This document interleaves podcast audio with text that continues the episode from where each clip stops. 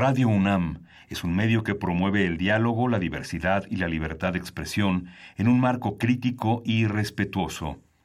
Los comentarios expresados a lo largo de su programación reflejan la opinión de quien los emite, mas no de la radiodifusora.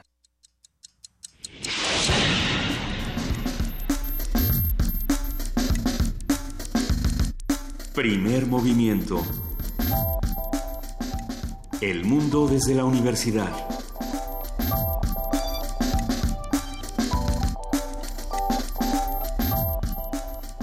Buenos días, son las 7 de la mañana con 4 minutos, hoy es 14 de noviembre y saludamos a todos los que hacen comunidad con nosotros aquí en Primer Movimiento. Buenos días, querido Miguel Ángel Quemain, ¿cómo estás? Hola Luisa, buenos días, muy bien. ¿Cómo va todo? ¿Cómo Pues- despiertas esta mañana? muy bien, con frío, una mañana fría y con mucho tráfico. ¿no? Bueno, La es que yo traigo como 80 capas diferentes de ropa, entonces no siento todavía que penetre en mi ser, pero de, Y de no lo que vas a hace sentir frío... de aquí a las 10 de la mañana, no lo vas a sentir porque la cabina, si algo tienes, calidez. Ah, en la, ca- en la cabina siempre es verano o, Sí. o una primavera muy calientita. Jefa de información, querida Juana Inés de esa, buenos días. En la cabina siempre es Tuxtla. Exactamente. ¿Cómo estás? Muy bien, ¿y tú?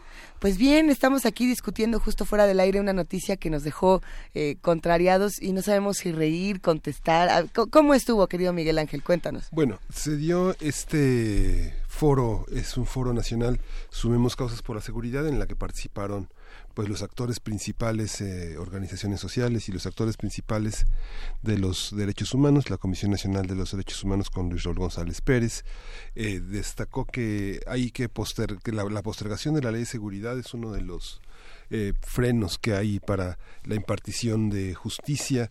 El presidente Peña Nieto, como, como siempre innovando en la, en la parte del discurso, eh, señaló que se le hace bullying a los policías, que no se les reconoce lo suficiente, que no hay mecanismos para que la ciudadanía crea de nuevo en ellos. ¿no?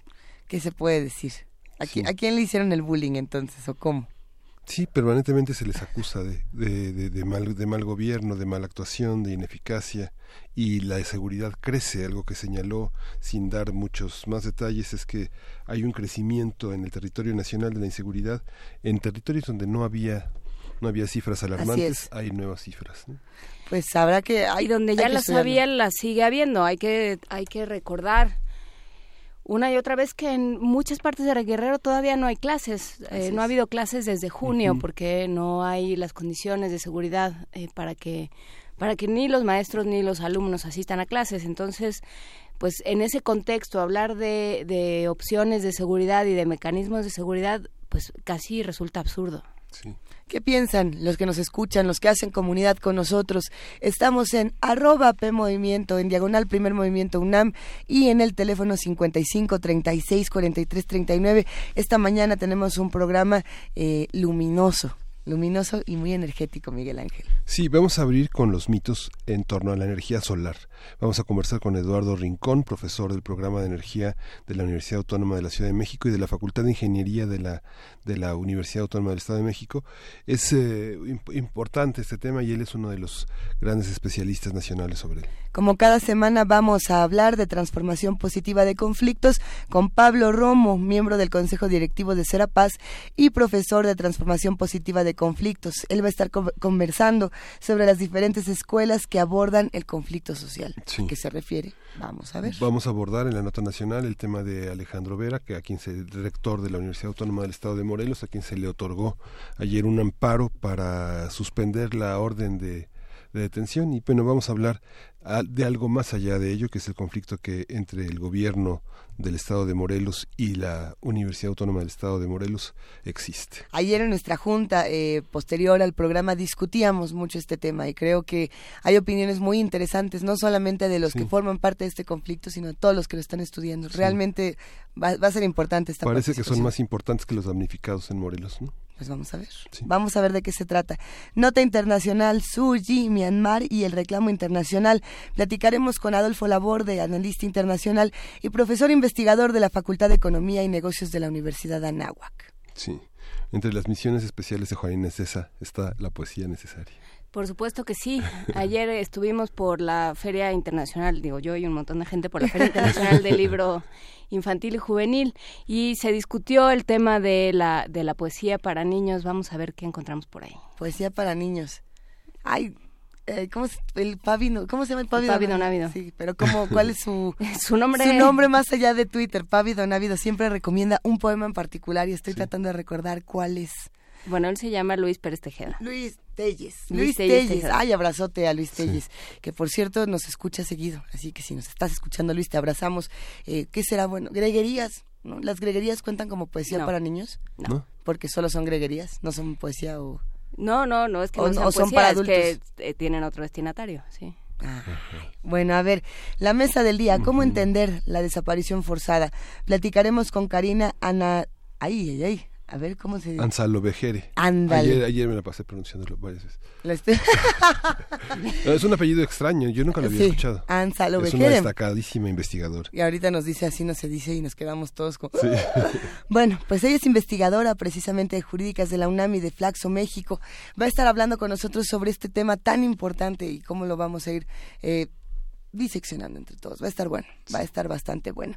Quédense con nosotros de 7 a 10 de la mañana. Vamos arrancando con música. Nos da mucho gusto estar con ustedes a través del 860 de AM, del 96.1 de FM y a partir de las 8 de la mañana del canal 120 y del 20 de TV Abierta, TV UNAM. Y vamos con música. Vamos a oír a Lucille Starr con The French Song, cuando el sol le dice buenos días a las montañas, de 1964. Ella es cantante, compositora de canciones y especialista en el canto a la tirolesa canadiense. Y es un momento de pensamiento mágico a ver si el sol le dice buenos días a las montañas prontito. Vamos a ver. ¿Se nos quita el frío? Sí, a escucharlo.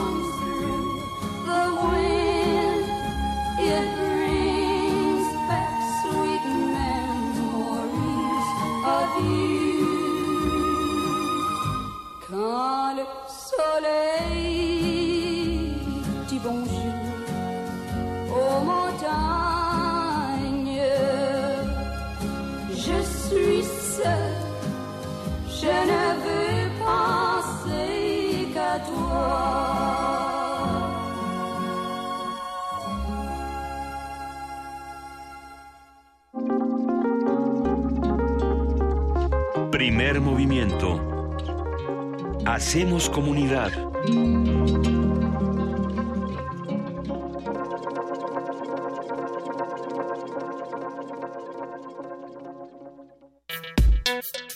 Martes de mitos. La energía solar es una energía renovable que se obtiene del sol y con la cual se puede ganar, generar calor y electricidad.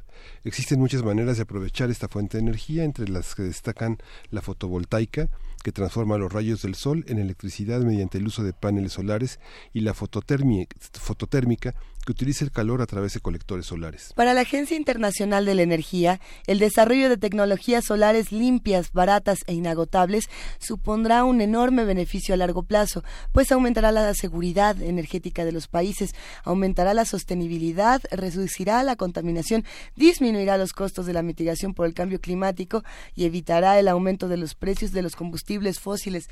Ah, qué bonito suena todo esto. En teoría suena muy bien. ¿Será que en práctica se puede? No estaría nada Vamos a conversar sobre la energía solar, sus alcances, límites, costos y posibilidades.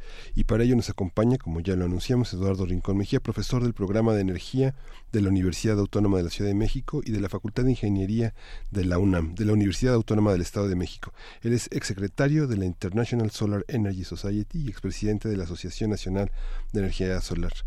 Bienvenido, Eduardo Rincón. Muchas gracias por aceptar esta conversación. Muchas gracias por la invitación. Buenos días a todos. Muy buenos días. Hay que decirlo, eh, Eduardo, tienes muchos videos en plataformas digitales como YouTube, por ejemplo, donde, donde hemos aprendido muchas cosas. Yo ayer me eché un gran clavado y estuve disfrutando muchísimo de, de cómo es que funciona la energía solar. Hay muchas cosas que yo no sabía y creo que sería importante para todos los que hacen comunidad con nosotros empezar por el principio. ¿Qué es esto de la energía solar y cómo funciona? Bueno, la energía solar es la fuente energética Así es. ¿verdad? para nuestro planeta. Incluso los combustibles fósiles tienen su origen en la energía, solar, solar. ¿verdad? Se, se formaron gracias a la acción fotosintética de las plantas verdes hace decenas o cientos de millones de años, ¿verdad? Y ahora las estamos consumiendo de manera instantánea, ¿verdad? con muchos problemas ambientales. La energía que nos llega del sol es del orden de 10.000 veces la energía que consumimos en el planeta de manera Ajá. bastante ineficiente. Es decir, si pudiéramos aprovechar apenas la milésima parte de la energía que nos llega del Sol en forma de radiación electromagnética, luz visible, eh, rayos infrarrojos, ultravioleta, etcétera, tendríamos para 10 veces el consumo actual. ¿Cómo la aprovechamos? Pues ya lo mencionamos. Puede convertirse directamente la energía, la luz, en electricidad con celdas fotovoltaicas o mejor podemos aprovechar el calor solar para hacer lo que queramos, cocinar, calentar, fundir metales, Ajá. etcétera. Yo tengo este recuerdo que estoy seguro que muchos radioescuchas comparten de, de la infancia o de la adolescencia, depende cuándo nos haya tocado, de, de estar en estos talleres donde lo que uno hace es poner su celda solar y de pronto haces que avance el cochecito. No entiendes cómo ni por qué, pero lo logras. Y, y te preguntas, bueno, si tenemos esto aquí al alcance, ¿por qué no se utiliza? Es porque es muy caro, es porque la manera de, de hacer todos estos sistemas puede que sea muy compleja, es por términos políticos, económicos, ¿Qué, ¿Qué, hay ahí que no hemos aprovechado lo suficiente la energía solar? Bueno, uno de los mitos, uh -huh. aparte de que o era... a lo mejor pensamos ¿sí? que no decía... Sí, de, primero se decía que era muy escasa y ahorita les acabo de decir que es de ¿Es miles todo? de veces, sí. La segundo, el segundo mito es que era muy cara y eso pues en realidad eh, no es así. Fíjese que cuando yo empecé con esto hace muchos años, a mediados de los setentas, el watt pico de electricidad, así venden las celdas fotovoltaicas, Sí. el watt pico valía más de 100 dólares. Y hoy cuesta bastante menos de 50 dólares. Perdón, de, de 50 centavos de, 50 dólar. centavos de dólar. O sea que ha bajado a menos de la doscientava parte de su costo en este periodo. Pero además sabemos, estamos seguros de eso, de que el precio continuará bajando muy rápidamente, de manera que en menos de 10 años costará un 60% de lo que cuesta ahora. Si comparamos los costos de generación con gas natural, petróleo o cualquier otra fuente, no hay ninguna que pueda competir ya contra las plantas eh, que generan a gran escala energía solar con módulos fotovoltaicos. Pero si pusiéramos en una, en una balanza las energías fósiles, los combustibles fósiles y la energía solar, ¿qué ventajas tendría cada uno? Digamos, los combustibles fósiles tienen, tienen muchas ventajas, a pesar de que no estemos de acuerdo con todas las grandes desventajas que tienen, ¿no? Eh, ¿cómo, ¿Cómo conviven? ¿Podrían existir en un mismo espacio? ¿Podríamos quitar por entero los combustibles fósiles? La idea es que sí. La idea es que sí. Sí, de- fíjese que eso lo vengo diciendo hace más de 40 años. Cuando empecé a decirlo, pues me tildaban de loco. De hecho, el, el único artículo que me han rechazado fue hace más de 30 años y era precisamente una propuesta para que México transitara hacia un sistema energético 100% basado en, en renovables, energía solar, viento y otras manifestaciones como la hidro- este, hidroeléctrica. Pero ahora, es- hoy en día, ya hay varios países, no es uno, no son dos, son más de 10 países que están comprometidos, que están ya este, haciendo, tomando acciones para volverse 100% renovables. Y de ciudades, no, no digamos, son más de 100. San Francisco, California, por ejemplo, ya dice, la próxima década, en menos de 10 años, estarán generando toda su electricidad con energía solar. Sus vehículos se van a, van a ser autos, si es que todavía los hay, ¿verdad? O autónomos, eléctricos, pero sin consumir ni diésel Ajá. ni gasolina. ¿Qué tan factible, Eduardo Rincón? eh, a ver, ¿qué es lo que sucede con una celda? ¿Cómo funcionan las celdas y cuál es el rendimiento que tienen? Bueno, una celda fotovoltaica eh, esencialmente está constituida, pues la tecnología más común es eh, silicio, que es un material muy, es de lo más abundante en la corteza terrestre, pero que tiene que estar muy purificado para tener aplicaciones tanto en electrónica como en celdas eh, solares. Y finalmente lo que hace es, se reciben fotones, pues, son partículas o ondas electromagnéticas, como quiera, y directamente eh, esa energía de los fotones hace que los electrones brinquen ¿verdad? y tengamos una corriente eléctrica. El rendimiento de las celdas comerciales de esta tecnología que ya tiene muchas muchas décadas es ya muy superior al 14%, 14, 16%, lo que quiere decir que por cada kilowatt que entra, ¿verdad? estaríamos sacando 160 watts, pero la gran ventaja es que sin partes móviles, silencios- silenciosamente y además con una vida útil de estas celdas, estos módulos, de por lo menos 30 años funcionando eficientemente. Ahora, hay celdas mucho más eficientes que tienden ya a superar 40% de rendimiento, pero también son mucho más caras. Y entonces las aplicaciones pues son espaciales, en satélites, ¿verdad? Sí. Donde pues se, se justifica este costo tan alto. Y, y hay otros mitos eh, que se, que se eh, mencionan constantemente cuando hablamos de la energía solar o de, o, o- o de, por ejemplo, las casas solares. ¿no? Ah, Todas estas cosas dicen, no, es que si no tienes tu casa o tu edificio o tu coche o tu dispositivo directamente en el sol, de nada va a servir. Entonces, si uno no vive en la montaña más eh, soleada, en el prado más bello, no sirve de nada la energía solar. Esto es lo que se dice, no lo sabemos. Realmente necesitamos que sea contacto directo con la fotocelda constante para que tenga un funcionamiento, por ejemplo, para tener toda una casa que funcione con energía solar. Bueno, eh, realmente eh, Porque los México- New Yorkers dirían, no, pues ya, o sea, los que viven como en esta parte de mucha sombra, ¿no? Bueno, los New Yorkers o los berlineses o... O en la misma Ciudad de México tenemos zonas donde el sol no hay manera de que entre por la misma construcción, ¿no? Sí, sí, sí, eh, se entiende muy bien. Bueno, primero quisiera aclarar una cosa. La energía solar que recibimos en el lugar más nublado de México, no estoy hablando de la Ciudad de México, el más nublado, no sé, ¿qué le gusta? Jalapa. o vamos, ustedes. vámonos a Coatepec Las- todos sí, este, Misantla, Veracruz, ¿no? Que, este, eh, Teciutlán, ¿verdad? tiene cerca del doble de eh, recurso por unidad de área que lo que tiene Berlín, por ejemplo, el mejor lugar de Alemania. Claro. Y Alemania es un país muy pequeño, que habría cinco veces y medio en México. ¿Verdad? Entonces México tiene más de 10, 12 veces la energía solar que les llega a ellos. Y ellos con estos problemas de que no ven el sol en el invierno, tienen más módulos, más capacidad fotovoltaica instalada ahí en ese pequeño país bajo las nubes que lo que nosotros tenemos, por ejemplo, en plantas hidroeléctricas, en las grandes hidroeléctricas.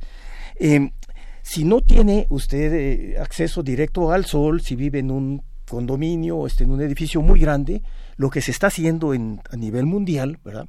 Es se colocan los módulos, se organiza la gente, es el community power, ¿verdad? Exacto, el poder, para, la gente. Exactamente, ¿no? Para las transnacionales y las compañías que medran con esto. Y entonces se coloca donde sí hay sol, ¿verdad? Y de allí se lleva a esos lugares escondidos bajo las sombras de, los edificios. Pero no es pretexto para no tenerlo. Lo mismo sucede para el agua caliente, por ejemplo, para bañarse. ¿Eh? En Alemania son edificios muy altos y todos, ¿verdad? Tienen energía solar. A ver, ¿hay manera, digamos, de cosechar y almacenar la energía solar? Pero por supuesto que sí. Fíjense que eh, muchas de las plantas grandes, así de las megaplantas, para generar decenas o centenas de megawatts, ¿verdad? Con energía solar ni siquiera necesitan celdas fotovoltaicas. Pueden utilizar espejos, ¿verdad? Que concentran la luz y se alcanzan muy altas temperaturas, suficientes, por ejemplo, para fundir sales que no sean peligrosas con el ambiente, no sé, nitrato de sodio o de potasio a 800, 850 grados y dejarla almacenada, así como en forma térmica, para que cuando se necesita la electricidad, porque la demanda va variando continuamente, ¿ah? pues nada más ponemos un intercambiador de calor para tomar calor de estas sales almacenadas y generar la electricidad que nosotros queramos. Es decir, son plantas solares que pueden trabajar 24 horas al día, que pueden suministrar electricidad no de acuerdo de si se nubló, si está brillando mucho el sol, sino de acuerdo con la demanda, que es variable, ¿verdad? Sí, el tema es que nos hemos vuelto, nos hemos mal acostumbrado, ¿no? En esta idea de utilizar los recursos, sobre todo los, los fósiles, los combustibles fósiles, como si no se fueran, y bueno, y el agua ni hablemos, como si no se fueran a acabar nunca. Habría que cambiar, ¿qué, tendríamos que cambiar en términos de conductas para, para convertirnos en, en, sociedades más sustentables? Claro, bueno, primero que nada debíamos tener conciencia, tenemos que tener claro que efectivamente tenemos energía solar de, este, de sobra, si quieren. Eh, podemos tener con energía solar, satisfacer cualquier necesidad que ahorita ni nos imaginamos. Las que tenemos ahora pues son relativamente pequeñas. Estoy diciendo que miles de veces tenemos de energía solar. Si estás convencido de eso, ¿verdad? Entonces debes pensar en que no tienes por qué andar quemando gas, por ejemplo. Y todas las ciudades de México están llenas de pipas, o peor todavía, la Ciudad de México conductos de gas natural, ¿verdad? Que son puros eh, negocios malorientes. Yo tengo más de 30 años que no quemo un solo gramo de gas, ni gas LP, ni gas natural, para calentar el agua para bañarme, por ejemplo. Sí. ¿Verdad? Y pues eso es sumamente económico. Esa tecnología está al alcance de todos. Yo veo en cualquier calle, ¿verdad? Este, están vendiendo calentadores solares, claro, chinos y este, tal vez de mala calidad, pero funcionan. Y funcionan tan bien que el gasto que uno hace al adquirirlos se recupera en menos de tres años o, o dos tal vez, ¿verdad? Sin tener ya el problema de la dependencia, de que llegue la pipa, de que explote, de que se queme las pestañas, ¿verdad? Y bueno, el sistema bien mantenido debe durar 15, 20 años. ¿Qué le parece? Es, muy interesante, sin duda. Eh, en estos mismos años de, avances de energía solar, también hay una discusión que creo que han dado a la par y es eh, energía nuclear en contra, o bueno, no en contra, vamos a poner en contra para que sea términos prácticos, de energía solar y energía eólica, como dos energías que pueden combatir eh, de una manera muy fuerte si se unen eh, todo lo que hemos realizado con energía nuclear. En este programa, en ocasiones anteriores, estaba buscando el nombre del doctor que estuvo platicando con nosotros. Se hizo una defensa interesante de la energía nuclear, diciendo, a ver, mm. no toda la energía nuclear se usa para el mal. Por favor. Pero si podemos usar la energía solar, ¿qué pasa? Por favor, invítelo para que debatamos acá. La energía nuclear no sirve, nunca ha servido. Es impagable. A ver, esto es interesante. Eh, sí, es, claro. Mire, le voy a decir, de toda la capacidad o toda la energía que se generó el año pasado, la energía nuclear no llegó ni al 3%. ¿verdad? ¿Y qué es lo que deja las plantas nucleares? Nos dejan residuos, ¿verdad? Peligrosos por los próximos mil, dos mil, diez mil, cien mil años. Eso es éticamente eh, insostenible, inaceptable. ¿Por qué entonces Francia tiene reactores nucleares de los cuales se quiere deshacer. La semana pasada hubo un movimiento muy grande en París porque la gente ya no quiere esas porquerías, son un, gran peligro. Varias de las plantas nucleares francesas, alrededor de 20, están paradas. Como sucedió hace un año, con mucho problema para no solo para, para Francia, sino para todos los países vecinos, causa muchas, muchos problemas. Entonces, para una fuente energética escasísima, basada en el uranio, por favor, el uranio es el último elemento de la tabla periódica de, los elementos naturales. Es, en consecuencia, uno de los más escasos. Hay más oro que uranio. Eso no sirve para dar energía a, este, a la gente en realidad. ¿Por qué se desarrolló? Pues por este, aplicaciones militares. Después de la segunda bomba que lanzaron los eh, americanos sobre, los, sobre Japón, ¿verdad? vieron que el plutonio, que es un elemento artificial, no existe en la naturaleza, era mucho más efectivo que el uranio para hacer bombas para matar gente. Pero, ¿de dónde sacan el plutonio? Pues de reactores nucleares pacíficos. Y así empezó todo este cuento de átomos para la paz. Vea usted, en Estados Unidos, ¿cuántas plantas nucleares han echado a andar en los últimos 40 años? Solamente una en Tennessee, el año pasado, me parece. Y a los tres días la tuvieron que parar. Y a los cinco meses la pararon y ya no está funcionando no sirve. Regresemos a la energía en lo que, sí, sí. Vamos a ver, mire, es que, no, no quisiera yo este distraerme con esa con esa cosa que no... Nos preguntan en redes y creo que es, es pertinente. Por un lado, ¿qué pasa con los megaproyectos solares y sus, y sus impactos como el que se está planeando en Yucatán? Mm y si hay alguna parte negativa de, la energía solar. Claro. O de, la, forma en la que la conseguimos. Pero por supuesto, no por ser solar o ser eólica va a ser sustentable, ¿verdad? Ah. Eh, sí, la idea es que eh, el sol sale para todos, tú quieres eh, electricidad para tu computadora, para este, tu iluminación, para lo, lo que sea, pero no necesitas que esa electricidad sea producida en megaplantas, que implican otra vez los viejos vicios de la tecnología obsoleta basada en fósiles, ¿verdad? Que implica subestaciones, líneas de transmisión, etcétera. No, el chiste es generar la electricidad allí mismo donde la consumes y te evitas todos esta, toda esta parafernalia, te sale mucho se más acaba de desmayar la CFE en masa. Que se desmaye la CFE, lo que queda de la CFE, ¿verdad? Tristemente.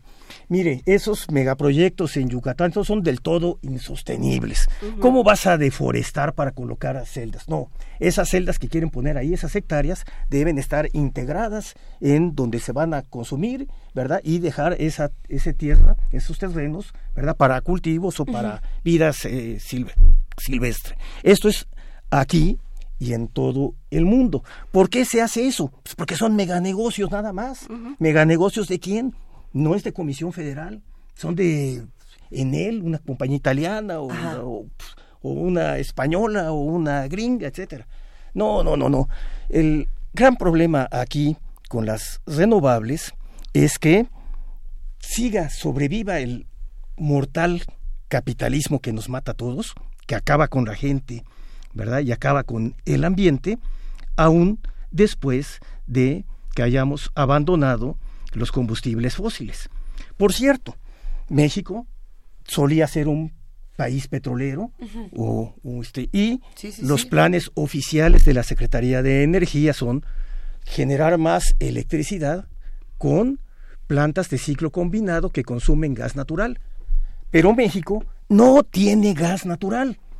Vean ustedes, invito al auditorio que consulte la información gratis de las petroleras o de la Agencia Internacional de Energía o de la Agencia Internacional de Energías Renovables o la que quieran, donde está la información detalladísima de cuáles son los recursos fósiles en todo el mundo, incluyendo México. Tristemente México no tiene ni el 0.1% de las reservas mundiales de gas. No tenemos ni la décima parte del 1% del gas natural. ¿Cómo demonios vamos a plantear que la electricidad que se genera en México sea con base en esta cosa, en este recurso que no tenemos? Ah, pues hay que meter un montón de gasoductos privados, ¿verdad? Este de compañías ligadas al señor Trump o al señor Slim o al que sea, que son verdaderamente un peligro, que van a pues estar traficando con gas que van a traer de quién sabe dónde, porque el gas ni siquiera lo tienen los gringos.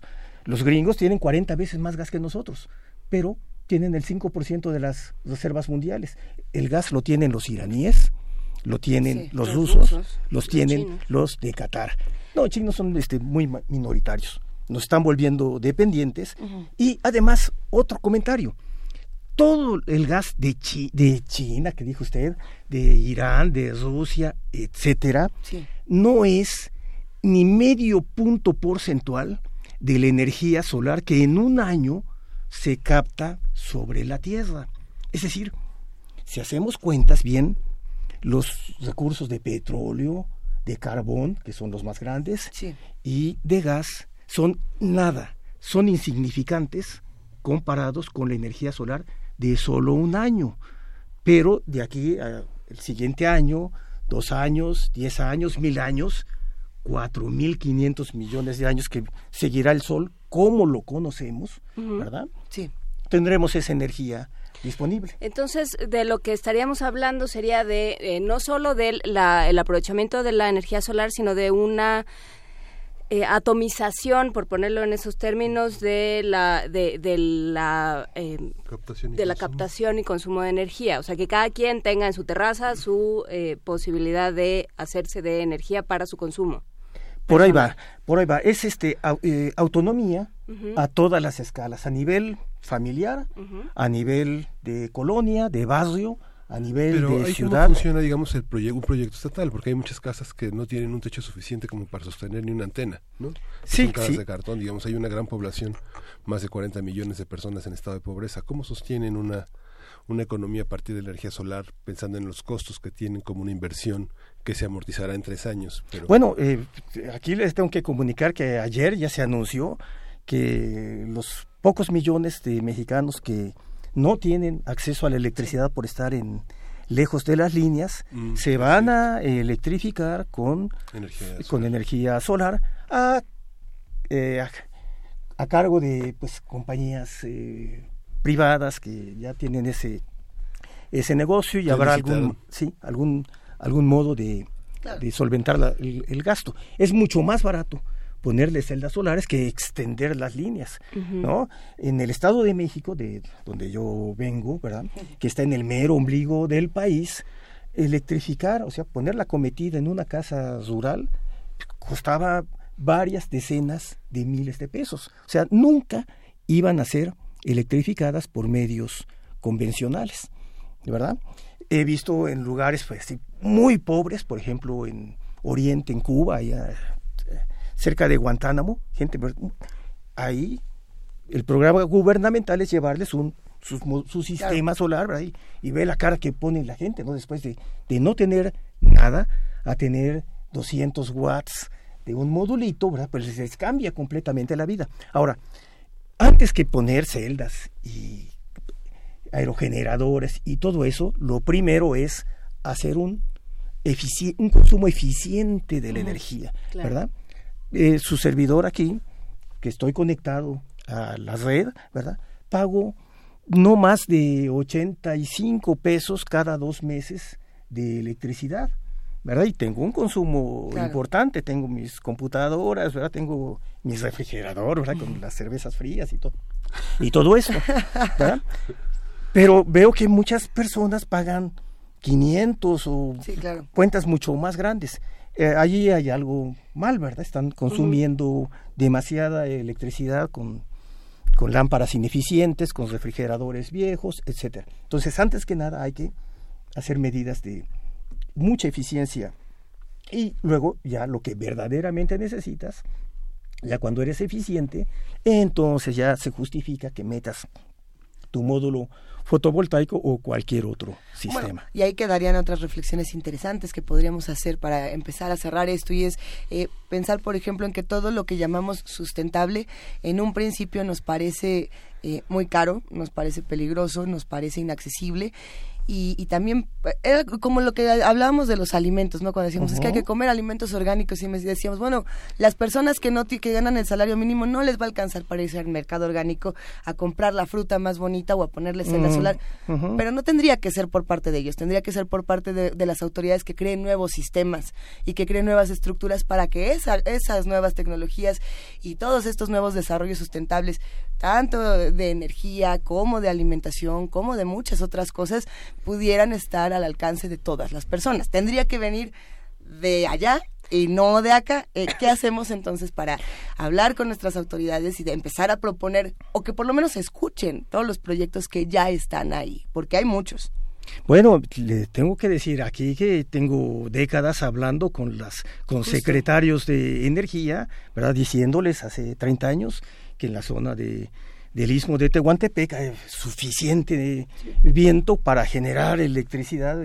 ¿Y qué creen? Pues dicen que no, que no era cierto, que era muy muy pequeña la, es, la capacidad, etcétera. Y ahora lo que vemos es que hay ahí cerca de 5000 megavatios, megawatts, ¿verdad? Pero son privados, no son para nosotros son para FEMSA, son para CEMEX, son para esas grandes empresas oligopólicas a las que les sale regalada la electricidad. Comisión Federal de esos 5.000 megavatios no tiene ni 90, no tiene ni 100. ¿Qué pasó ahí? Muy mal, ¿verdad? Muy mal. Entonces, está muy bien lo que dice, efectivamente, el gobierno debía tener eh, debía preocuparse por los ciudadanos y debía estar a su servicio. Pero si esto no sucede, no vamos a estar esperando a que, a que llegue no sé quién señora a la presidencia y cambie las cosas. Nosotros tenemos que ir de abajo hacia arriba, ¿verdad? Eso que me dice de los cultivos que, orgánicos, no porque sean orgánicos tampoco son sustentables. Yo allí diría que en sus mismas casas pueden hacer un poco de de agricultura urbana, que es lo que está haciendo en todo el mundo con muchísimo éxito, ¿verdad? Mientras que, si estamos confiados en el gobierno, pues el gobierno está, Zagarpa está promoviendo este, siembras transgénicas y demás cochinadas, ¿verdad? Tóxicas, eh, insustentables, ¿verdad? Que benefician a unas cuantas transnacionales, ¿no? La que era Monsanto, que ya la compró Bayer y Singenta y todos esos. Hombre, qué mal, no se vale. ¿Verdad? Creo que no se vale. Pero eso no lo hacen porque no, no tenemos todavía la conciencia. Ahora, respecto a alguna pregunta que me hizo hace mucho antes de que se me vaya, ¿verdad? Que si los combustibles fósiles tienen ventajas, eh, pero por supuesto que tienen mucho atractivo, ¿verdad? Un litro de gasolina contiene muchísima energía química y entonces con un auto de gasolina, con unos pocos litros se puede ir manejando hacia Acapulco, por ejemplo, ¿no? mejor no, a ver si sobrevive, si puede uno, regresar. buena. pero eh, realmente es cada vez más caro, Los sistemas eh, eléctricos están ya desplazando completamente esto y finalmente lo que estamos promoviendo, porque así se necesitan combustibles para, sobre todo para el transporte. ¿verdad? Necesitamos electricidad y necesitamos combustibles limpios. Estamos produciendo eh, todavía a nivel este, experimental, no, está en el mercado, combustibles a partir del dióxido de carbono de la atmósfera, que ya sobra, hay muchísimo, hay más de 404 partes por millón insostenibles, con ese dióxido de carbono, con agua y con energía solar concentrada, formamos combustibles, ¿verdad? Eh, neutros, limpios y con poderes caloríficos tan grandes o mayores que el de las gasolinas. Todo esto lo tenemos publicado, sale la próxima semana en un libro internacional, ¿verdad? Este es para que lo usen en Alemania, para que lo usen en Australia, en Estados Unidos, ¿verdad? Se llama, en español sería Tecnologías Energéticas Sustentables. Lo publica CRC, una transnacional. El grupo Taylor and Francis, ¿verdad? Este, la sede está en Estados Unidos, pero lo maquilan en la India y luego que lo imprimen en China, etcétera. Lo vamos a compartir. Ya, ya, este, ya está, ya está Muchísimas gracias, Eduardo Qué Vamos a seguir platicando estos temas. Gracias por venir a platicar con nosotros esta mañana. No, hombre, muchas gracias por la invitación. Y compartimos todo esto en redes sociales para los que quieren estar más informados del tema. Quédense con nosotros, vamos a seguir aquí en Primer Movimiento. Gracias, Eduardo. Gracias, hasta luego. Oigan, y nos vamos con música, por eso de la energía solar, pues... ¿Con qué nos vamos? Pues a ver, ¿con, qué nos vamos, querida Frida? Here comes the sun. Here comes the sun, and I say it's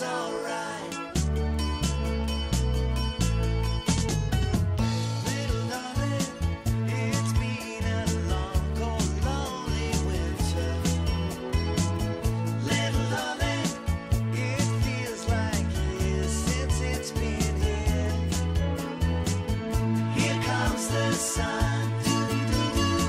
Here comes the sun. I say, it's alright.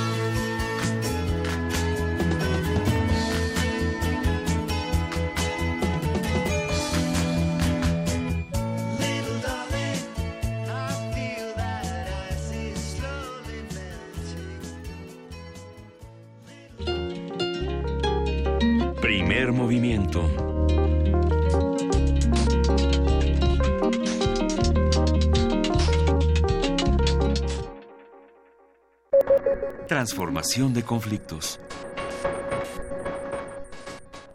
Martes de Transformación de Conflictos. Ya está en la línea Pablo Romo, miembro del Consejo Directivo de Serapaz y profesor de Transformación Positiva de Conflictos, quien nos va a hablar, buenos días, Pablo Romo, sobre las diferentes escuelas que abordan el conflicto social. ¿Qué tal, Miguel Ángel? Buenos días. Buenos días a, todo el auditorio. ¿No hay un pensamiento único?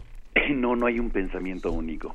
Eso es interesante. Justamente, sabiendo que el conflicto es eh, eh, una creación humana, es decir, se construye el conflicto, el conflicto es eh, posible de abordarlo y de, de construirlo. Así como se construye, también es posible deconstruirlo o de alguna manera eh, gestionarlo o resolverlo o crear eh, caminos alternativos para eh, em, aminorar la violencia.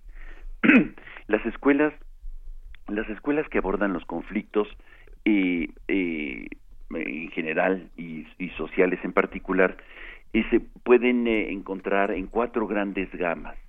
Unos, los más antiguos, son los de los que hablan sobre cómo conducir el conflicto, más que este eh, quitar el conflicto, cómo conducirlo, eh, reconociendo que el conflicto no es eh, ni malo ni bueno, sino puede ser una oportunidad para cambiar.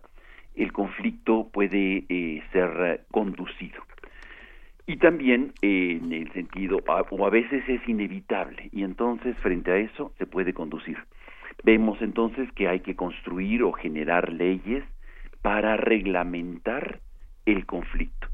Y em, en, términos de guerra, eh, vemos en el siglo pasado cómo empieza a haber una serie de, em, de iniciativas para eh, al menos generar espacios para que los actores que no están implicados directamente en el conflicto puedan eh, tener posibilidades de supervivencia o de un tratamiento diferenciado. Así vemos entonces se construye lo que llamamos como el derecho internacional humanitario. Después eh, viene una escuela diferente que no habla de la gestión del conflicto, sino más bien de la solución del conflicto, que va a ser sobre todo los investigadores, los teóricos de, de Harvard, que van a hablar de este de la posibilidad de solucionar los conflictos. La solución entonces genera un cuadrito muy bonito que dice, bueno, si el actor 1 está dispuesto y el actor 2 este no está dispuesto, se genera diga, este una una reacción. Y así vamos a ver cuando están los dos dispuestos a transformarlo, se genera aquello famosísimo que es el ganar ganar. Esta, esto ha tenido mucho éxito fundamentalmente en el ámbito de los conflictos mercantiles, en, eh, eh, en los conflictos en donde se disputan eh, bienes naturales o recursos o em, em, economía, cuestiones económicas. Como el Telecán.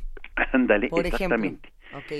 Ahí están discutiendo, es un gran conflicto que va a generar después otros conflictos, pero ahí están justamente discutiendo y, y, la, escuela que más funciona para ese tipo de conflictos es la que busca el ganar-ganar o el que los dos estén dispuestos a construir eh, consensos y cediendo un poco de sí para que en el futuro van a tener mejores resultados.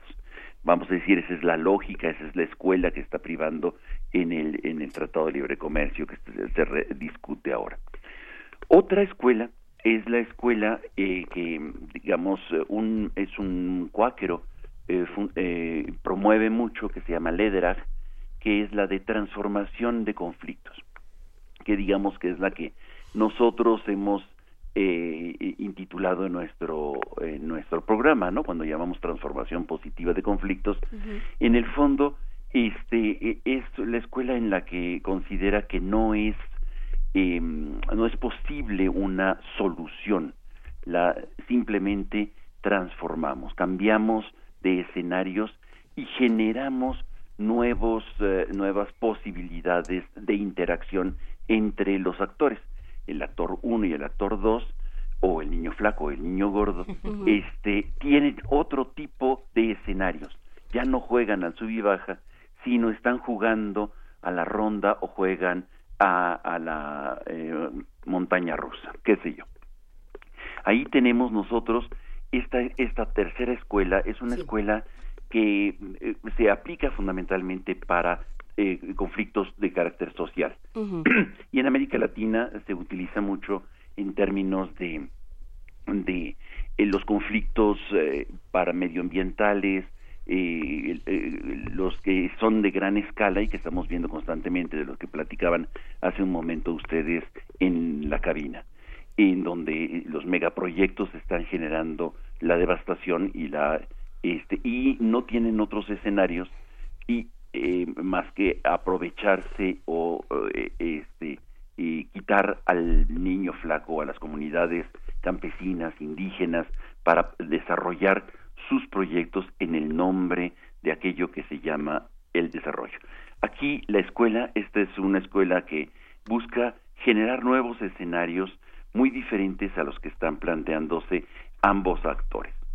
Y por último, hay otra escuela eh, más novedosa que actúa fundamentalmente en el ámbito de los que se llama alternativa, es una escuela que está este, generándose desde Suiza, están los investigadores eh, de paz, están buscando, o constructores de paz, están este, proponiendo que, eh, que se llama multitrack, es decir, que interactúa a diferentes niveles con em, actores principales, los grandes actores, los señores de la guerra, diríamos, pero también con actores intermedios que podrían ser organizaciones de sociedad civil, universidades, iglesias, intelectuales y medios de comunicación. Y abajo, este, digamos, sociedad civil, mucho menos organizada, menos articulada, en donde también este, es necesario construir la paz para que no regrese nuevamente la tentación violenta. Por ejemplo, lo que estamos viendo con las bases sociales de Trump, en el fondo es una no actuación de eh, curar heridas que estaban este, en el rencor, que se van acumulando como rencor, como odio, y que este, van atribuyéndose muy en la base, muy en la base. Y por eso vemos estos tiradores enloquecidos que tratan de vengarse por situaciones a veces muy incomprensibles. Entonces, este, esta, esta última escuela, que es la escuela, digamos, más alternativa, dice hay que actuar de manera diferente frente a, en el mismo conflicto con, eh, eh, eh, con actores diferentes, que le llaman el multitrack.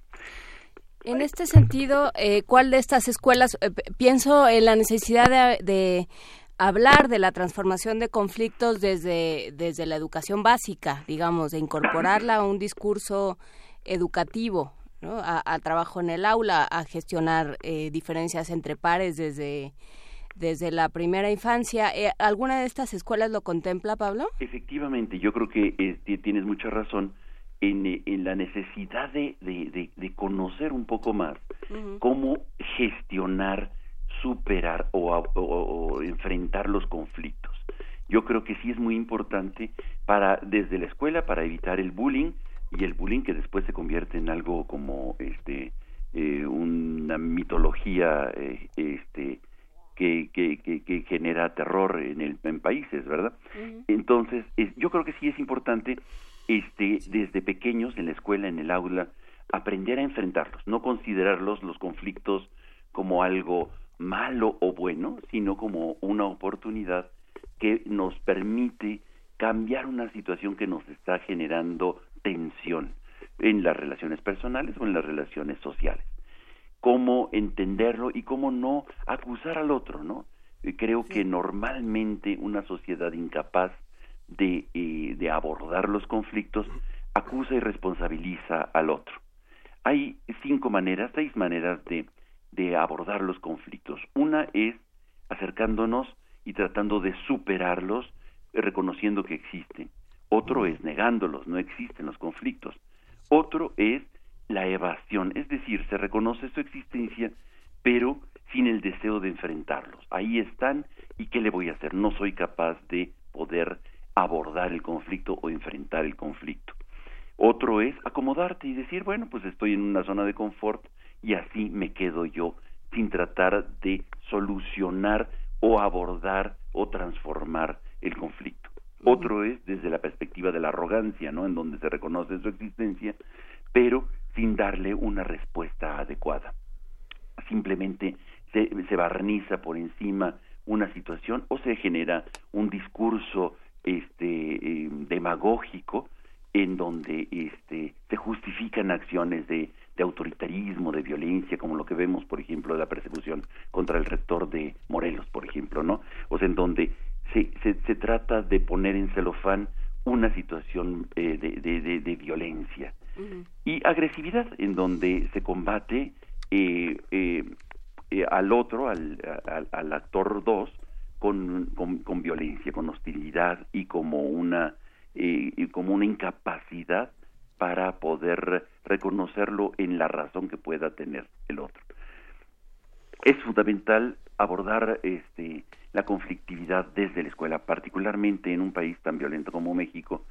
Es, es, es muy importante eh, que, que, que, desde niños, niñas, este, sepamos eh, cómo enfrentarnos frente a las situaciones que no nos agradan, cómo poder este, no solamente eludirlas o negarlas, sino abordarlas y considerarlas como un momento de, de, cambio, de, salto en, nuestras posibilidades para poder vivir. Y no solamente vivir en el miedo, porque normalmente los actores este, que, que no enfrentan los conflictos este, viven en miedo o en temor.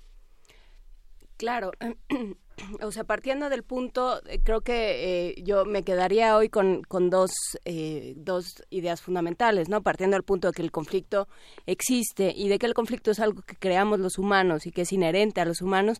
Bueno, ¿qué vamos a hacer con él, no? Porque, claro, hay em, una, sí, una corriente muy fuerte que busca evitar el conflicto, que piensa, como dices, que el conflicto es algo malo y, bueno, pues no, el conflicto va a estar ahí, ¿no? El conflicto está ahí y hay que abordarlo, reconocer que existe y empezar a pensar en cómo va a eh, generar estrategias, decimos, o desde chiquitos, cómo vamos a resolver o enfrentar esta situación.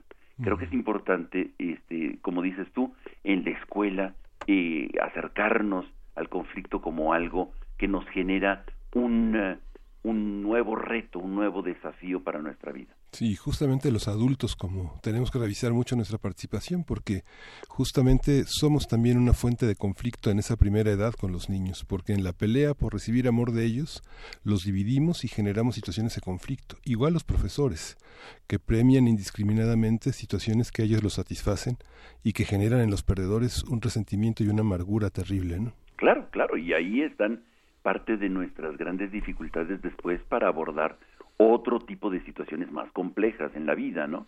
Es de la búsqueda de trabajo o situaciones de violencia o de acoso, etcétera. Yo creo que ahí están las pequeñas semillas de cómo nos están enseñando y cómo están desde la familia eh, ayudándonos a no confrontarnos, no competir, sino cómo colaborar.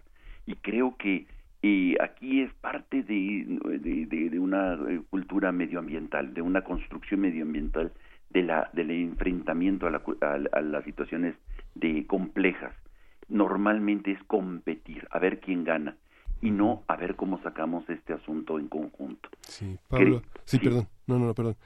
Sí, creo que, creo que ahí hay una de las claves fundamentales que hay que recuperar de, de cómo abordar el conflicto.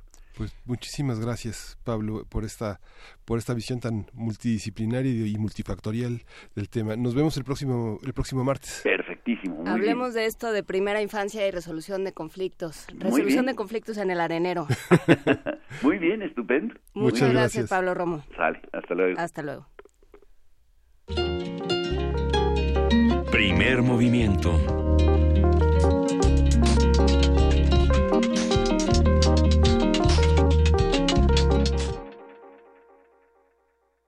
Cambio climático representa un reto global sin precedentes para la humanidad. Un gran debate del proyecto Origins. El cambio climático, consecuencias sociales y ambientales para México y el mundo. Alicia Bárcena, Daniel Schwag, Lawrence Krauss, Mario Molina, Noam Chomsky y Richard Somersville. Miércoles 15 de noviembre, 6 pm, Sala Nezahualcóyotl. Coloquio Internacional Los Acosos a la Civilización, de muro a muro www.losacososalacivilizacion.mx. Invita a la Universidad Nacional Autónoma de México y la Universidad de Guadalajara.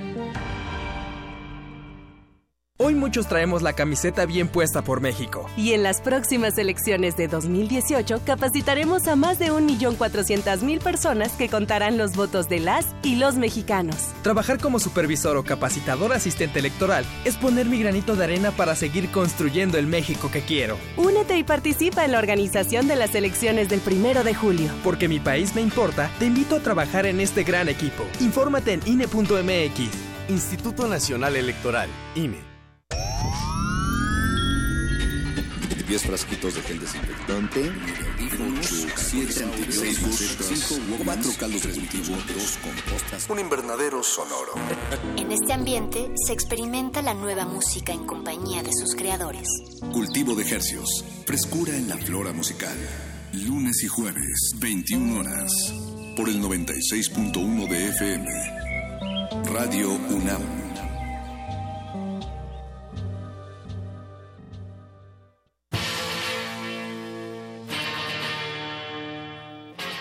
Después de 50 años, cuando despertamos, el rock seguía ahí. Como los dinosaurios que nunca existieron, dejó huellas de su paso por el mundo. El rock fue la música de la juventud de los años 60 y 70. Hoy la desenterramos para volver a vivirla, para emocionarnos con ella. Cuando el rock dominaba el mundo.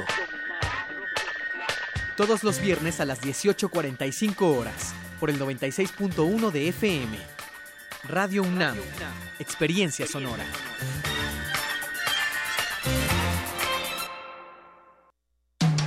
Búscanos en redes sociales, en Facebook como Primer Movimiento UNAM y en Twitter como P Movimiento o escríbenos un correo a primermovimientounam@gmail.com. Hagamos comunidad. Y saludamos de nuevo a todos los que hacen comunidad con nosotros a través del 860 de AM, del 96.1 de FM en Radio UNAM y del canal 120 y del 20 de TV Abierta en TV UNAM. Muy buenos días y gracias a todos los que nos acompañan. Querida jefa de información, buenos días otra vez. Algo le pasa a Miguel Ángel Quemain. Buenos días, no acabamos de aventar debajo de la mesa todo lo que teníamos. Nada más tatito. ¿Está todo bien, Miguel Ángel? Un trago de algo porque Traguito. si no, Aquí te de estás pronto poniendo de un color violáceo. te estás poniendo azul como ojera de mujer. Muy raro. le prendemos su micrófono. ¿Cómo estás, querido Miguel Ángel? Muy ¿Todo bien, mejor? tosiendo, Sí. Bueno, es que estábamos contando muchas cosas fuera del aire, de esas que nos dan risa y todos por eso andamos en estas. Ya les iremos contando todo lo que hay en este programa porque eh, arrancamos con una hora. Yo creo que estuvo muy divertido, me la pasé muy bien platicando con, con el doctor, con el maestro Eduardo Rincón Mejía, eh, que nos planteó otro panorama de la energía solar.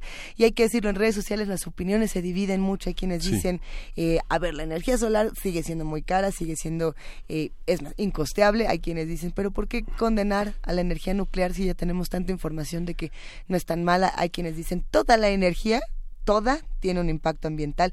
Está bueno el Yo debate, creo que está muy la bueno el debate. Para quienes no eh, asistieron a esta a esta conversación, que, que la revisaran. Ya, ya, los contenidos están, no están en podcast, pero están accesibles a través de la página. Estamos teniendo unos pocos de problemas con los podcasts. Este, Ah, yo pero- puedo decir algo sobre eso. ¿Eh? Sobre lo del, lo del podcast. Que te pueden hablar y tú les cuentas qué pasó. No, también, pero si en este momento, en este momento la plataforma de Radio UNAM está experimentando algunos problemas con los distintos podcasts y lo que se puede hacer es siempre consultar en YouTube todos los programas que ya están, eh, digamos, subidos en, en la parte de TV UNAM, en el canal de TV UNAM o en www.tvunam. Sí, pero, pero la primera hora no está.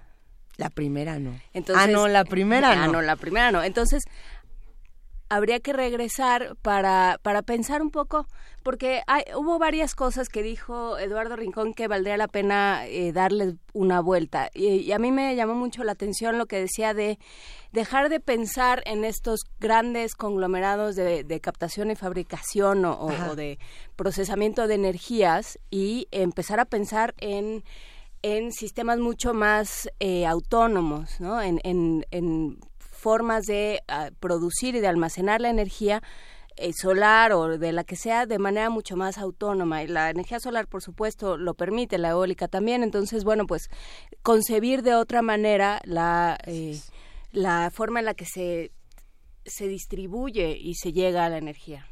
¿Tú qué piensas, querido Miguel Ángel Quemain, de este Pues tema? fue, de fue muy energías? interesante, muy política la visión y como dice Juan Inés, y lo, lo hemos promovido desde nuestro curso de procesamiento de basura, esta, esta, esta- Ay, este- saludos este- a Marjorie. Este activismo personal que también consiste en generar producción de hortalizas, generar una, Claro. un mayor cuidado del ambiente a través de la, de la composta, de la basura y estas fuentes de energía que hay que estudiar muy bien, ver proveedores analizar con en páginas universitarias cómo se maneja esta parte de la energía. ¿no? Sí, y bueno, habrá que aprovechar para también decir que muchas de estas tecnologías nuevas que tenemos a nuestro alcance eh, son gracias a otro tipo de energías, tanto renovables como no renovables, y a lo mejor, como dice por aquí Micheloto, lo que tendríamos que hacer es simplemente disminuir el consumo de todas las energías, de absolutamente todas. La solución, podemos siempre encontrar recursos distintos para hacerlo, pero si reducimos todo, pues qué mejor.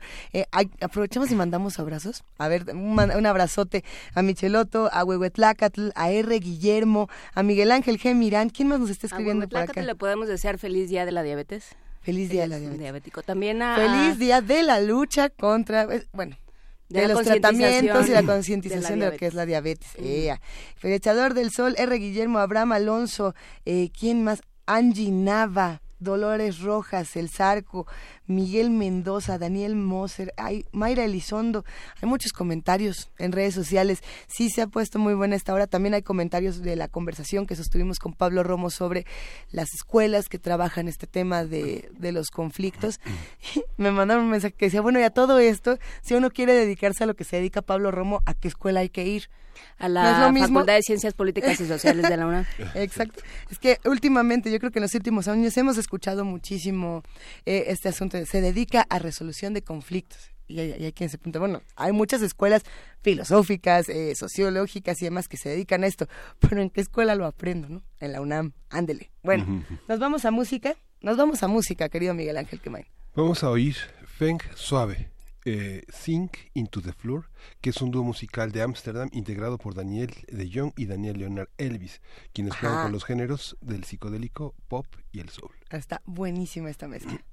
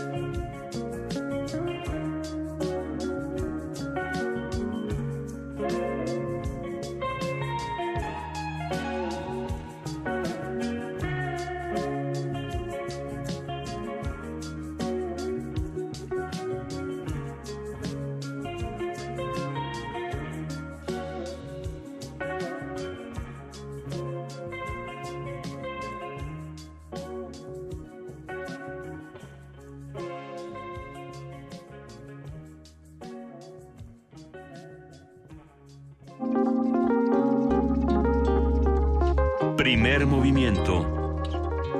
Hacemos comunidad.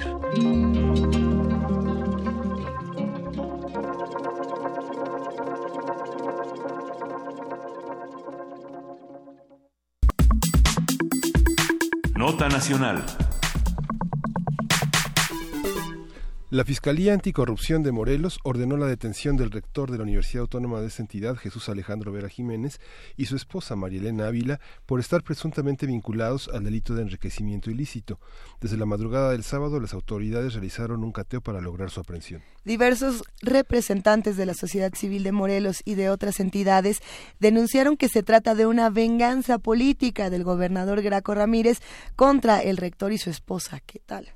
César García, abogado de Alejandro Vera, declaró ayer que el rector solo comparecerá ante un juez si retiran la orden de aprehensión en su contra.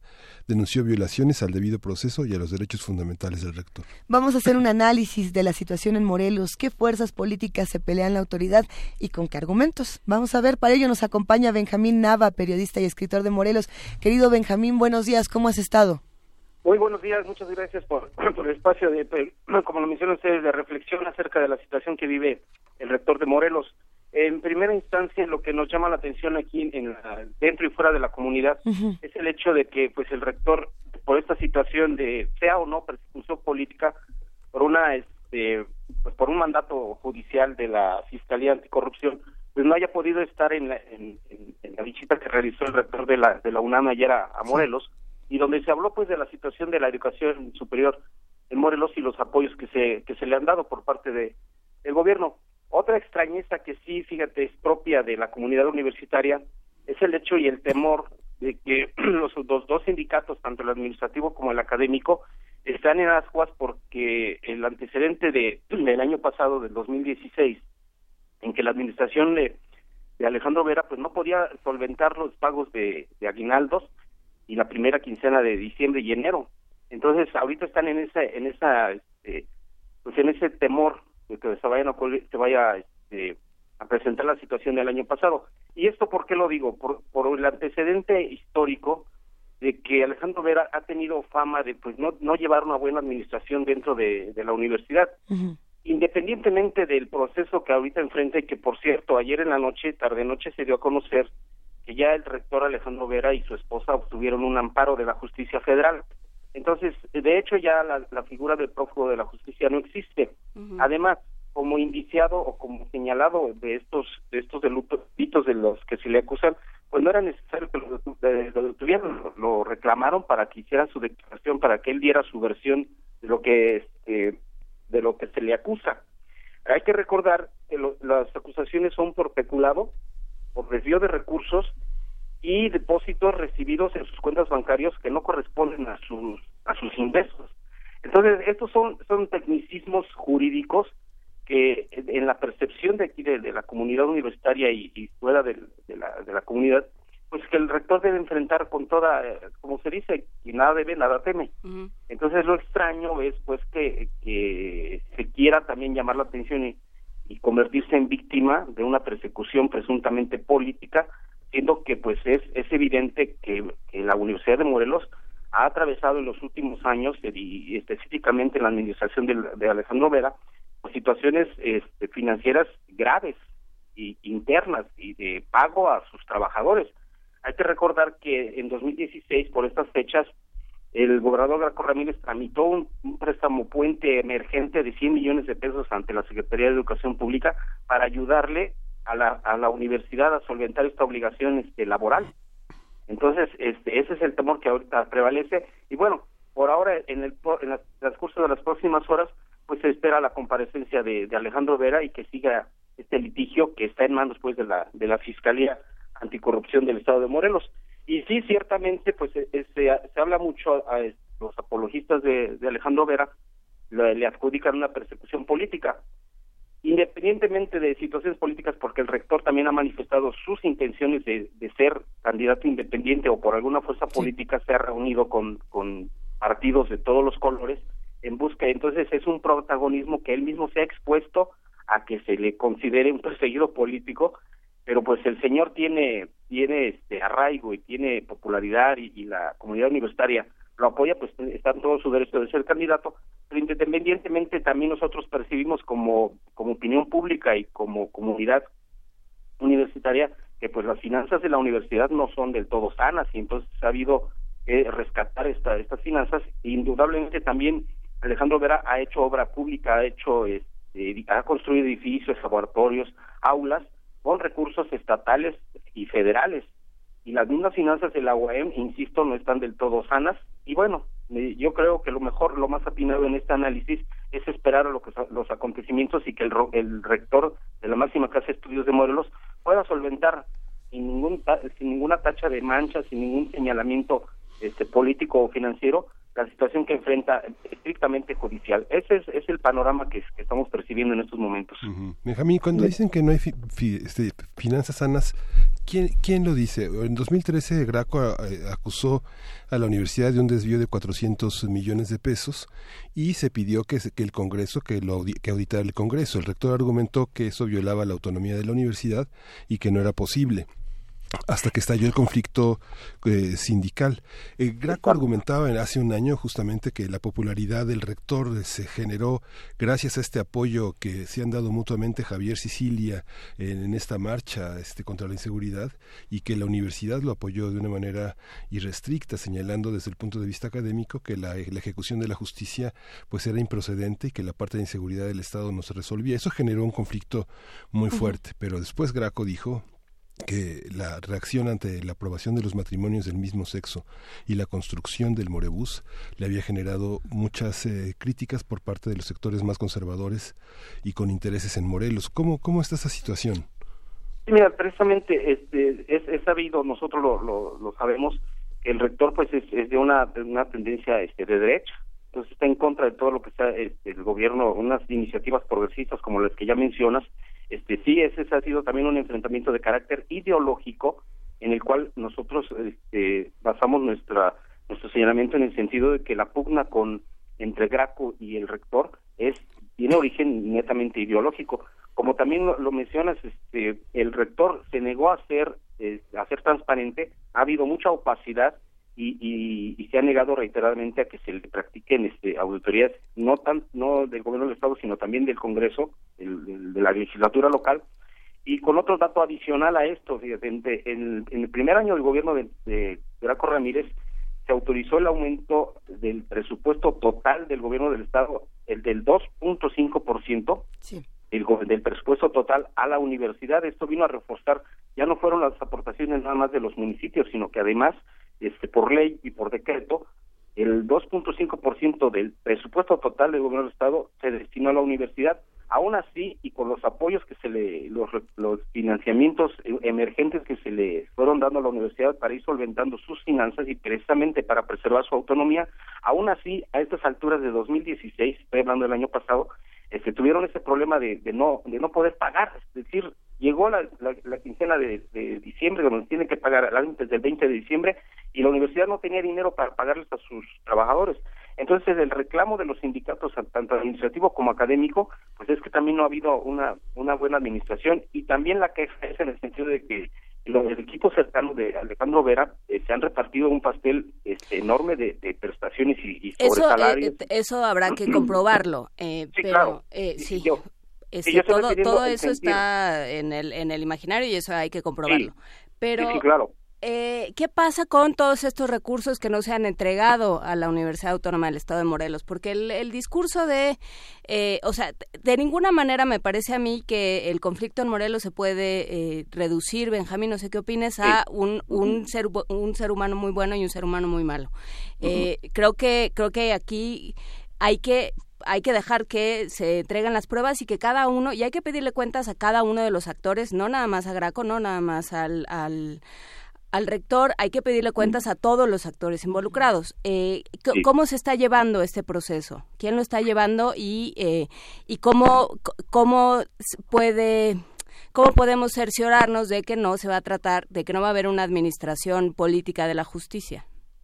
Pues precisamente eh, en eso en eso radica el, el estar este, meternos a fondo ya en los manejos eh, el- desde el origen de los de los recursos hasta las cuestiones técnicas de las auditorías es donde se se hace un galimatías que luego es difícil es difícil separar lo, lo político, lo ideológico, de lo netamente técnico este, en materia de finanzas y de manejo de recursos públicos.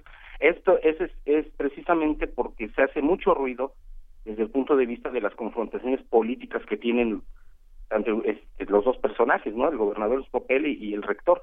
Por eso es que es, yo creo el, el reclamo de la, de la comunidad universitaria y de la opinión pública en Morelos es de que se tienen que definir las, las cosas de- en, en estricto apego a derecho, en estricto apego a los resultados de las auditorías. Por eso es que se hace tanto tanto ruido, ¿no? Y, es difícil realmente este mantener una postura eh, eh, digamos centrada, objetiva, porque intervienen muchos muchos factores, tanto la tendencia de izquierda de- del gobierno del estado como la tendencia de derecha del, del, del gobernador, del perdón del rector.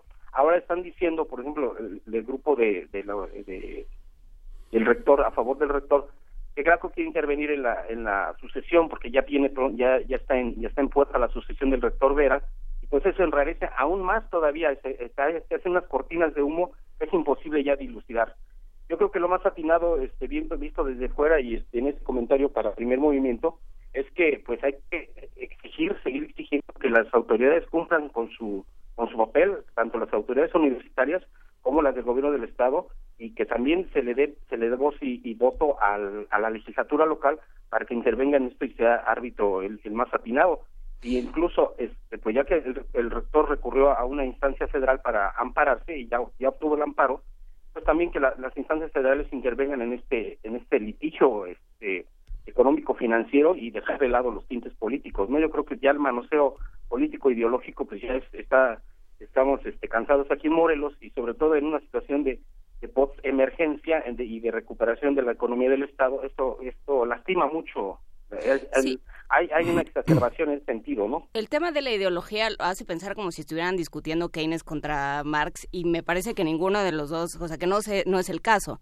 Puede Ajá. haber un asunto de intereses políticos eh, y económicos de cada lado, pero pero y, y, este y necesidad de tapar las eh, los problemas de cada uno, pero creo que no es un asunto ideológico, es un asunto político. ¿No, Benjamín? Sí, sí, claro, claro, claro, eso no lo, no lo podemos quitar de lado. El, el- la universidad es un factor político, es un es un personaje de, de- de peso específico en la política estatal, este y, en- y pero lo- insisto, las ambas partes se deben sujetar a los manda- al mandato de la ley y a los dictámenes que periciales que se estén realizando. En este caso, pues el proceso jurídico del rector tiene que seguir adelante y pues se tiene que aclarar, ¿no? Independientemente de las posturas políticas e ideológicas que se tomen, tiene que haber, indudablemente tiene que haber este ese combate a la opacidad que ha caracterizado este, a, la Universidad del Estado de Morelos y por otra parte, pues el gobierno del Estado demostró toda la voluntad política para que se resuelva la situación de la universidad. Eso es eso es lo que se lo que se pide, ¿no? Que haya claridad independientemente de posturas político-ideológicas. ¿Y el Frente, y el frente Amplio Morelense qué papel juega? Porque el- el- los, los transportistas forman parte de este oponiéndose al Morebús y el obispo de Cuernavaca también está, digamos, apoyando al rector y en contra del gobernador. ¿Cómo funciona el Frente Amplio? ¿Hay, hay alguna, hay, hay pluralidad en el Frente Amplio Morelense? Este, no, yo diría que no existe pluralidad porque son, es un, son detractores sistemáticos del gobierno del Estado que en un principio quedaron fuera porque hicieron este, o participaron de alguna manera en la campaña de Graco hacia la gobernatura. Son personajes que quedaron fuera y que este, tomaron eh, ya esta postura eh, de- en este frente en contra de- del gobierno del Estado y específicamente de Graco. Y en tema también del Modebus también hay unos intereses muy fuertes, muy fuertes eh, este, económico-financieros por parte de los de los dirigentes de las agrupaciones de, de transportistas. Entonces también aquí hay una, entonces, también hay mano negra en ese sentido, ¿no? El frente en un momento dado sí son reclamos legítimos en materia de que la inseguridad pública es prevalece en Morelos al igual que en todo en todo el país, pero también tiene una tiene un sesgo netamente de intereses particulares muy muy bien identificados aquí en Morelos y pues el frente tiene su beligerancia en el sentido de pues entorpecerle todo lo que sea este gobierno del estado todo lo que huela a Graco pues ella es un- una postura sistemática de, de- de oposición y de incluso pues le buscaron juicio político no se lo pudieron fincar y el señor pues sigue al frente del gobierno del estado no y ahí va a terminar. Y el frente va a seguir siendo un, un frente antigraco netamente. Esa es la percepción que se tiene aquí en Morelos. Hay muchos comentarios en redes sociales eh, muy contrastados. Sin duda este es un tema delicado que todos tenemos Sí. que seguir discutiendo. Benjamín, eh, ¿qué nos recomiendas para seguir atendiendo en las próximas semanas, para atender eh, de aquí a, a que este conflicto pues llegue, llegue a algún punto importante? Pues lo que re- recomendamos todos en, cuando ejercemos un, este, queremos ejercer o pretendemos ejercer un periodismo objetivo y, y, este, hasta cierto punto veraz, pues irnos, remitirnos a las este, bases históricas de los asuntos, hay que analizar el perfil de los personajes que Sí. intervienen, analizar este, las circunstancias en las que se mueven, cuáles son realmente sus, quiénes están detrás de estos movimientos, quiénes este, están queriendo jalar agua para su molino. Entonces, irnos a la, a la base de no, no hacer prejuicios, exactamente, y irnos a, a- hacia las, hacia las causas de los personajes que están detrás y las motivaciones que realmente tienen, ¿no? Este, no hacer juicios a la ligera, incluso pues nosotros como, yo como periodista, como escritor, conozco la historia de Morelos, soy de Morelos, y yo ubico muy bien desde, yo trabajo desde los años 80 en los, en, en los este, diferentes sexenios como periodista independiente, o a veces en algunas instancias oficiales, y conozco el manejo, entonces es difícil, es, es que no hay que dejarnos sorprender, no hay que dejarnos este, pantalla por la por el petarse del muerto, como se dice vulgarmente, y tratar de, de analizar, claro, en, en la capital del país pues se perciben este, cosas diferentes y pues no hay que tomar las cosas así a vuelo de pájaro, sino hay que irnos un poquito ana- al análisis. No se trata de tomar partido, sino de exigir nosotros como opinión pública, pues que cada uno cumpla su papel de acuerdo de acuerdo a la ley y ese es el reclamo que como periodistas independientes hacemos, ¿no? Y como Así opinión es. pública, claro que sí. Te agradecemos por compartir tu opinión con nosotros, Benjamín Nava, periodista y escritor de Morelos. Eh, te mandamos un gran abrazo y bueno, vamos a seguir al pendiente de todo lo que ocurra. Claro que sí. Con Mil todo gusto y estoy, a- estoy- estoy a disposición. Muchas gracias por el espacio de reflexión. Gracias, hablamos pronto. Hasta luego. Claro que sí. Buenos días. Despedimos esta nota nacional con música. Vamos a escuchar la siguiente pieza, querido Miguel Ángel Quemay. Ahora, ¿dónde nos vamos? Vamos a ir este, a- con Celina y Reutillo.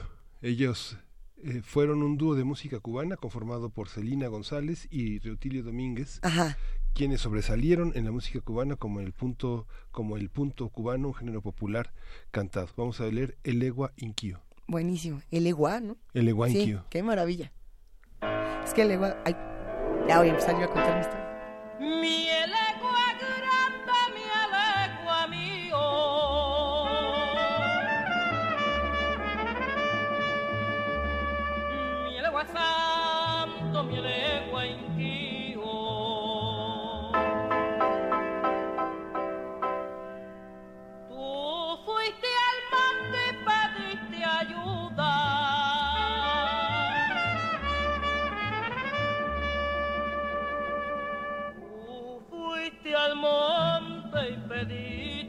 far.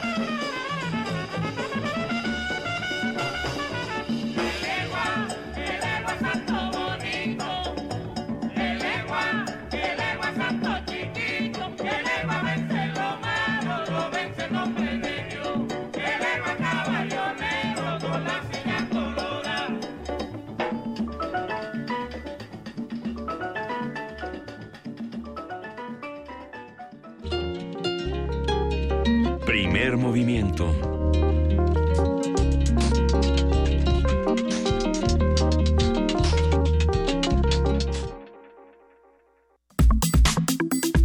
Nota Internacional.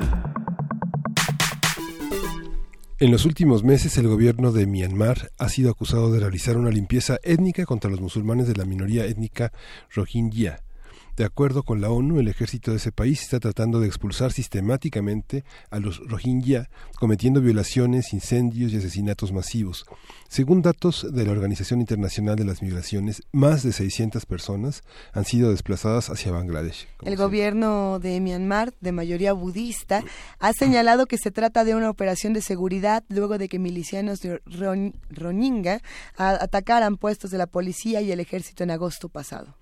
En este escenario, las críticas internacionales han aumentado contra Aung Suu Kyi, Premio Nobel de la Paz, quien dirige de facto el gobierno de ese país.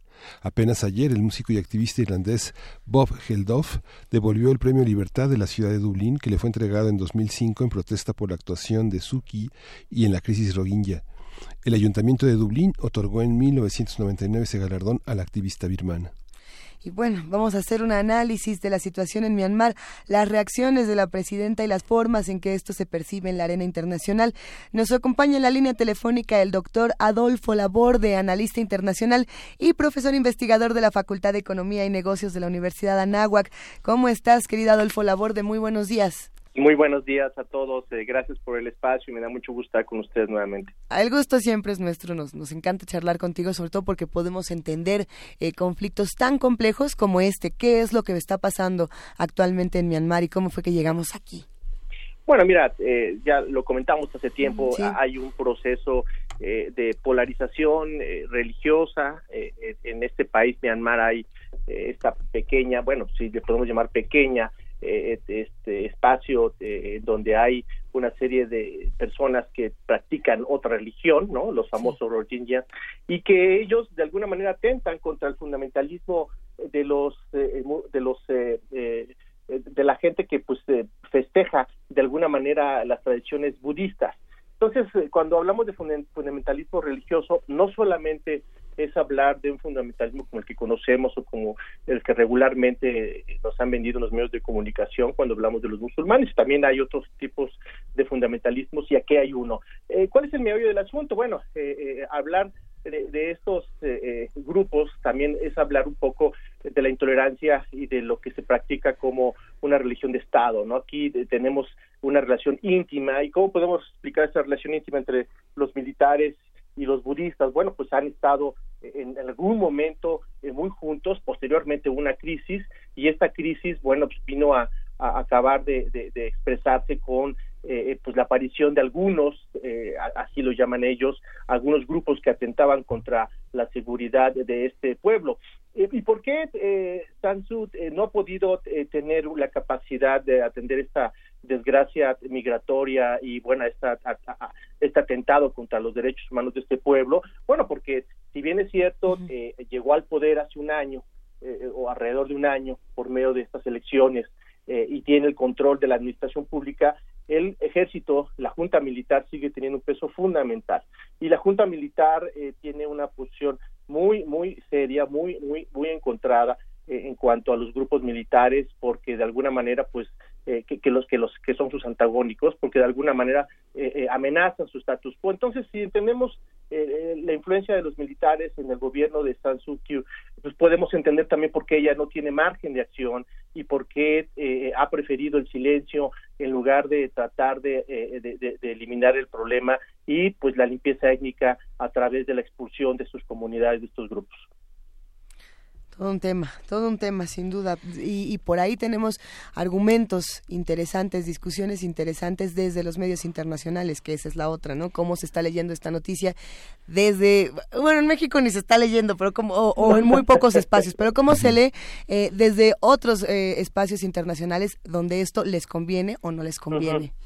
Por supuesto, mira, eh, es una noticia que, pues, por tratarse de un país que estuvo mucho tiempo eh, cerrado, eh, la Junta Militar, repito, gobernó muchos años, por ahí hubo una película que puso a este país en, en- en la mira o en la llaga eh, de lo que podría ser los procesos de democratización, la resistencia, eh, eh, una película muy interesante que habla un poco de, de la otra versión, si se logra eh, comprobar que ella realmente es responsable eh, pues, eh, eh, de, de, este, de estas masacres o de su inacción, pues hay otra eh, eh, versión de, de esta per- personalidad donde pues resistió a la junta militar, este estuvo tuvo un, encarcelamiento domiciliario, murió su esposo, etcétera, etcétera, no tuvo una tragedia, pero bueno, esto es más trágico todavía porque eh, si bien es cierto ella tiene el- el- la, la, la, la, la conducción de los ministerios más importantes, eh, eh, eh, pues ella no ha hecho absolutamente nada. Pero el- me parece que el fondo es no querer tener un- una pugna con eh, los militares que, repito, ellos son muy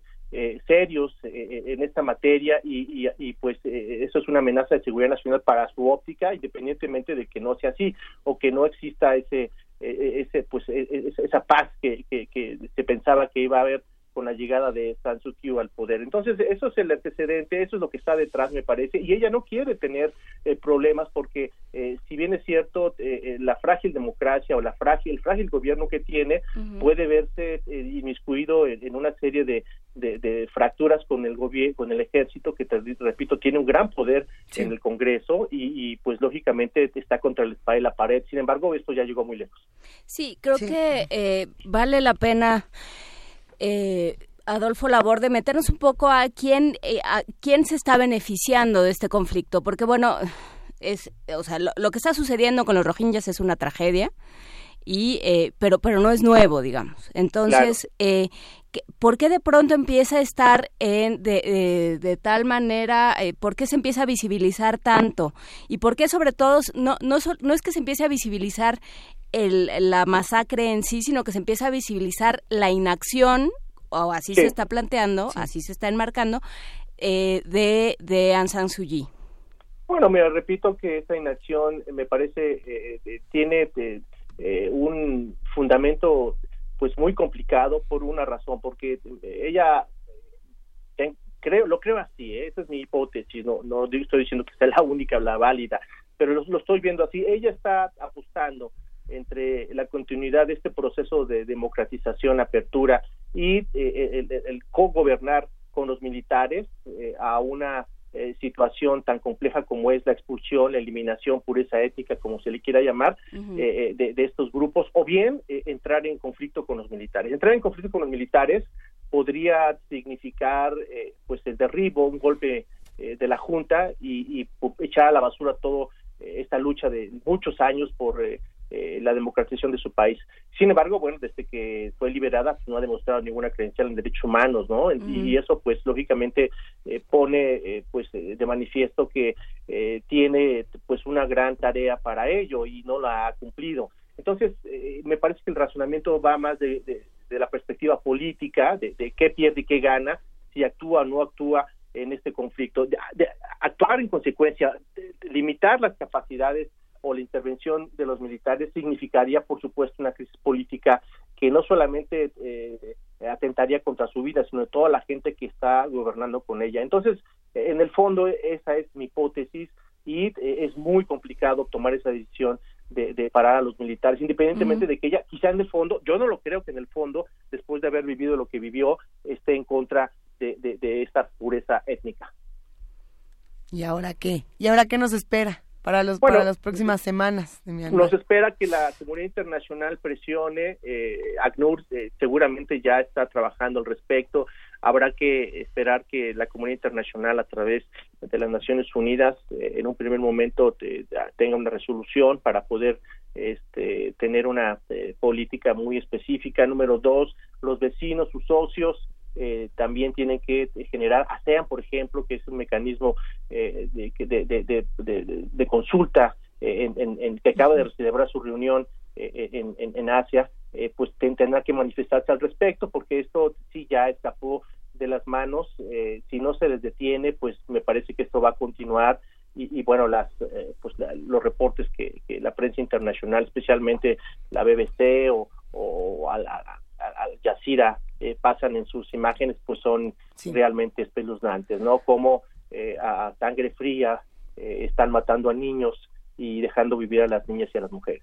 Eh, a ver, hay, eh, hay otra discusión y es que hacen los organismos internacionales cuando tienen eh, imágenes como estas, porque no será el primer caso de una noticia eh, tan grave, tan alarmante, visualmente tan fuerte, en la que pues no se hace mucho desde otras No, no se hace mucho. no Bueno, se pues, hace nada en otros, ¿no? No, pues es que Myanmar este, pues, no representa eh, un impacto para la economía regional o Así es. global, no no representa un impacto eh, de las luchas geopolíticas de la región, si bien es cierto, eh, tiene un peso específico en la seguridad de- del sudeste asiático, pues mm, para los para la óptica de, de los grandes asuntos internacionales, eh, lo pongo entre comillas, pues no tiene eh, pues no tiene eh, no, no le están dando el tiempo necesario. Hay otros hay otros temas en agenda así lo dirían ellos.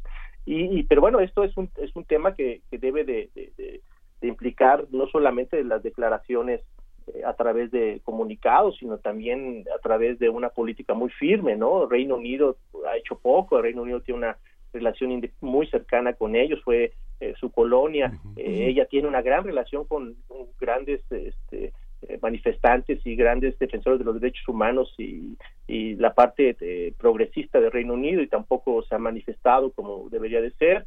Eh, otros eh, pues, líderes mundiales, defensores también de los derechos humanos, eh, ha- lo han dicho eh, en voz baja y yo creo que eso pues debería de tener un tono mucho mayor y más eh, contundente. Así es. Eh, eh, nada más, no querría, Adolfo Laborde, dejarte ir.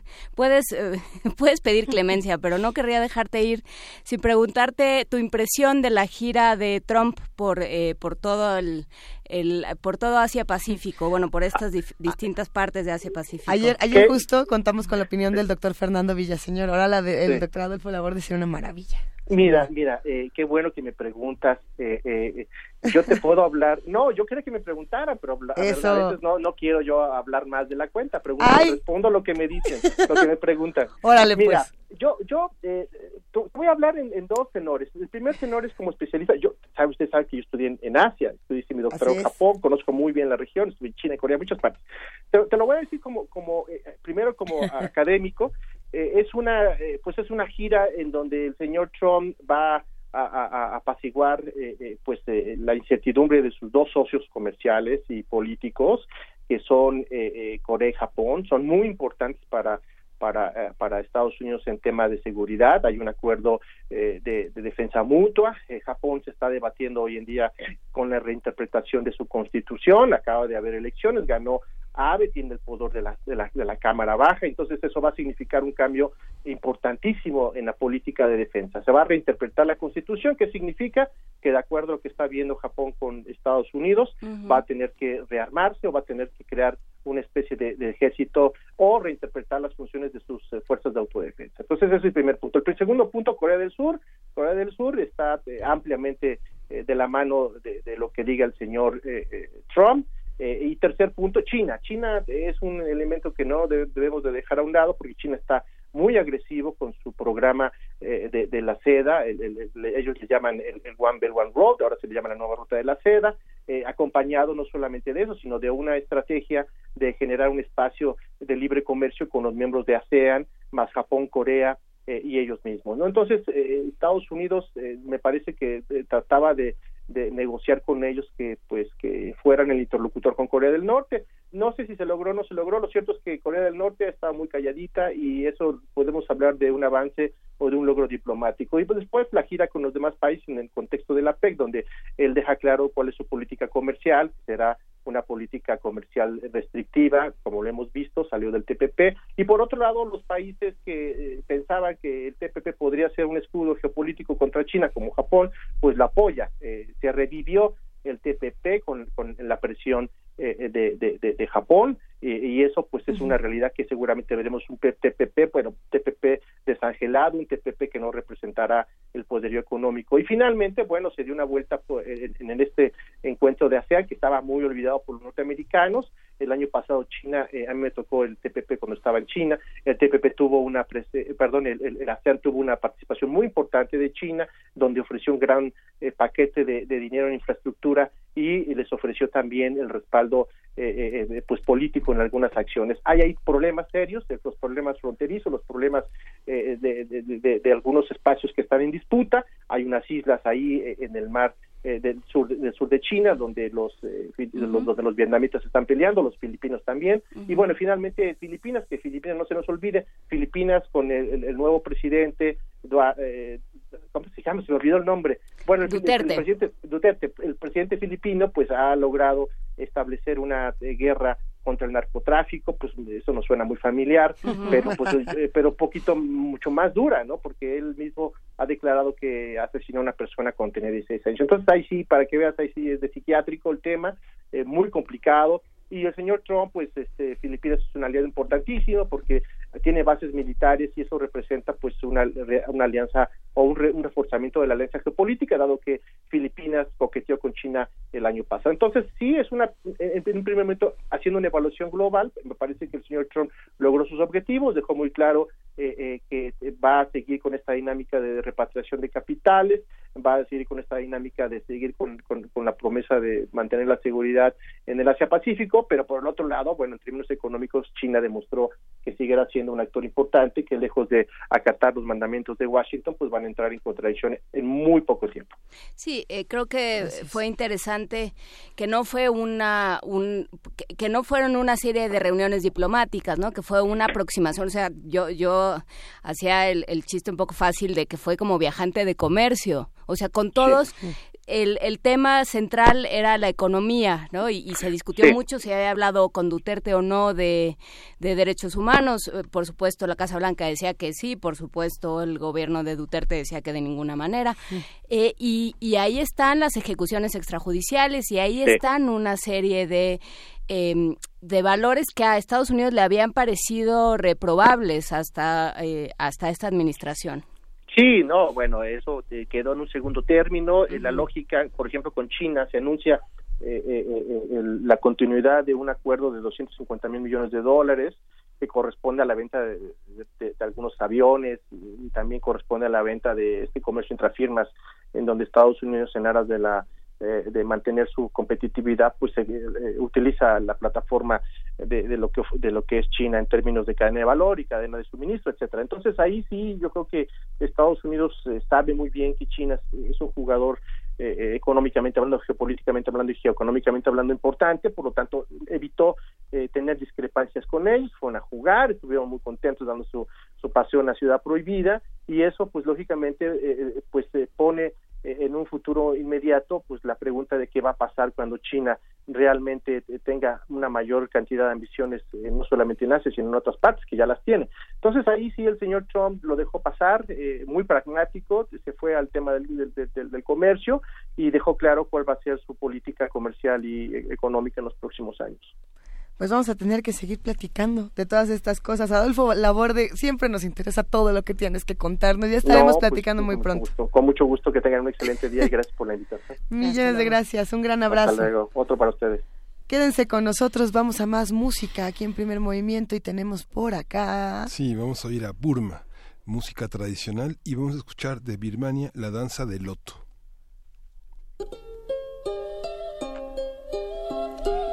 Todos los que son como Fox los invitan a la ciudad prohibida.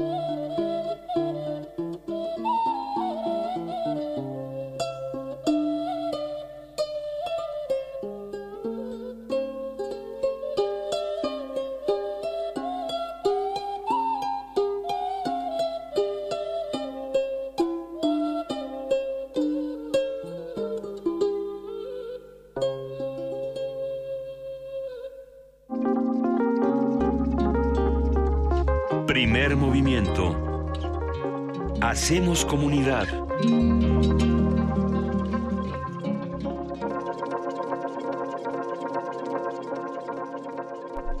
Si yo les contara de lo que estábamos hablando fuera del aire y la cara que, con la que todos nos quedamos de... "Uh, uh, uh".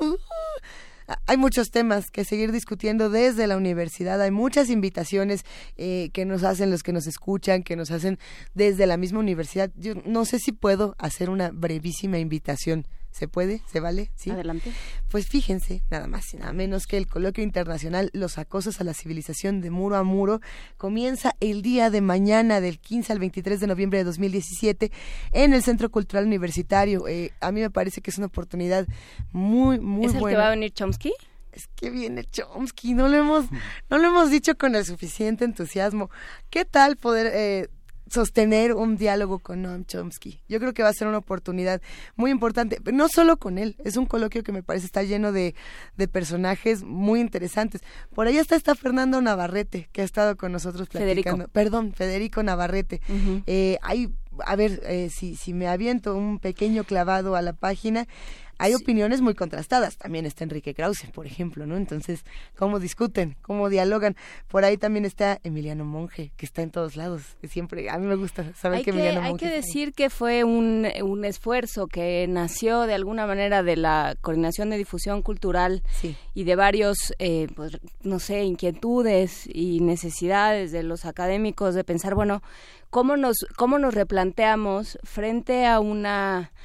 em, frente a unos momentos tan adversariales y tan eh, tan violentos eh, desde el discurso y desde la acción Así es. como estamos viviendo con respecto a Estados Unidos pero también nosotros con respecto a Centroamérica bueno cómo nos estamos planteando como como un país y cómo estamos planteando nuestras fronteras y cómo estamos planteando eh, la identidad, la autonomía, el nacionalismo. Y de ahí salió eh, un, eh, empezó siendo un ciclo de conferencias y creció y creció y creció y creció y creció. Y creció más. entonces, Ahora eh, Enrique Díaz Álvarez, que es nuestro colaborador, amigo, eh, filósofo de confianza, teórico político de confianza, también está involucrado en este proyecto. Hablaremos con él en, en próximas fechas para que nos cuente qué más hay. Será interesante porque no solamente va a estar en, en la Ciudad de México, en el Centro Cultural Universitario, sino que también en unas semanas estará en la Feria Internacional del Libro de Guadalajara. Entonces vamos a tener la oportunidad de seguir discutiendo desde estos dos espacios,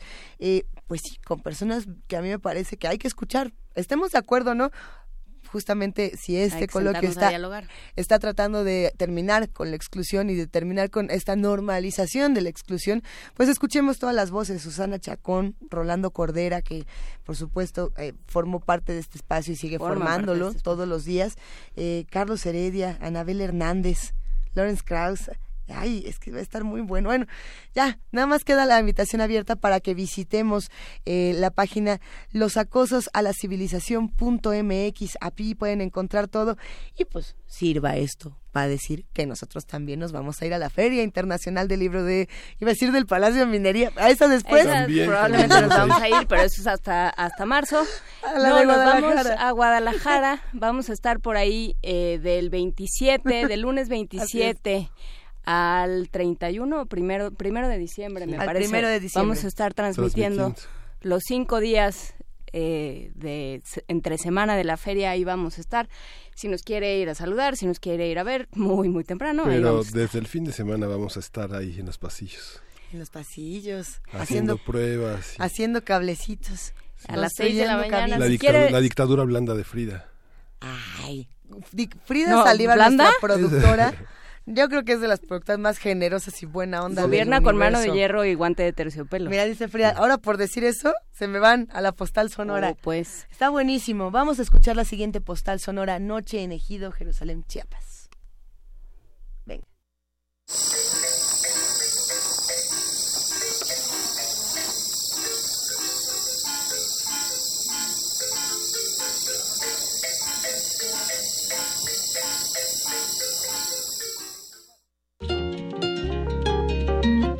Movimiento.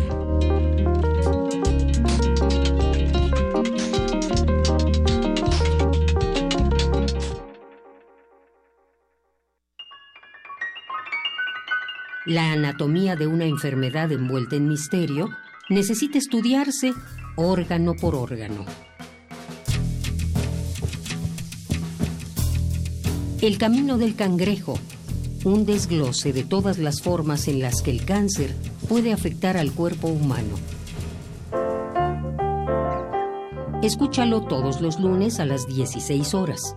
Retransmisión domingos 19 horas por el 96.1 de FM. Radio UNAM, Experiencia Sonora.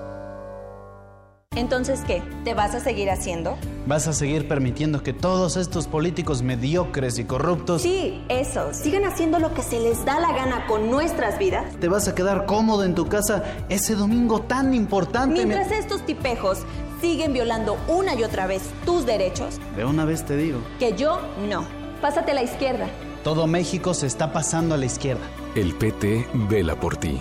El PT te acompaña. El PT está de tu lado. Museo Tamayo Arte Contemporáneo exhibe la muestra fotográfica Martín Chambi dentro del Festival Internacional Fotoméxico. Las imágenes de Chambi retratan vestigios de la civilización inca, así como la vida de las comunidades andinas a comienzos del siglo XX, que presentan una nueva y unificadora mirada sobre Perú. La exposición reúne también obras de destacados fotógrafos que visitaron y fotografiaron las mismas zonas y comunidades. La exhibición Martín Chambi se puede visitar en el Museo Tamayo Arte Contemporáneo. Más de 40 intelectuales de todo el mundo debatirán sobre los nuevos órdenes económicos, la democracia, la pobreza, la cultura, la inmigración, el medio ambiente, la segregación y el incremento de la xenofobia. Coloquio Internacional, Los acosos a la civilización, de muro a muro. Una propuesta de la Universidad Nacional Autónoma de México y la Universidad de Guadalajara. Del 15 al 23 de noviembre en Ciudad Universitaria y del 25 al 27 de noviembre en el marco de la Feria Internacional del Libro de Guadalajara. www.losacososalacivilización.mx Invita Cultura UNAM.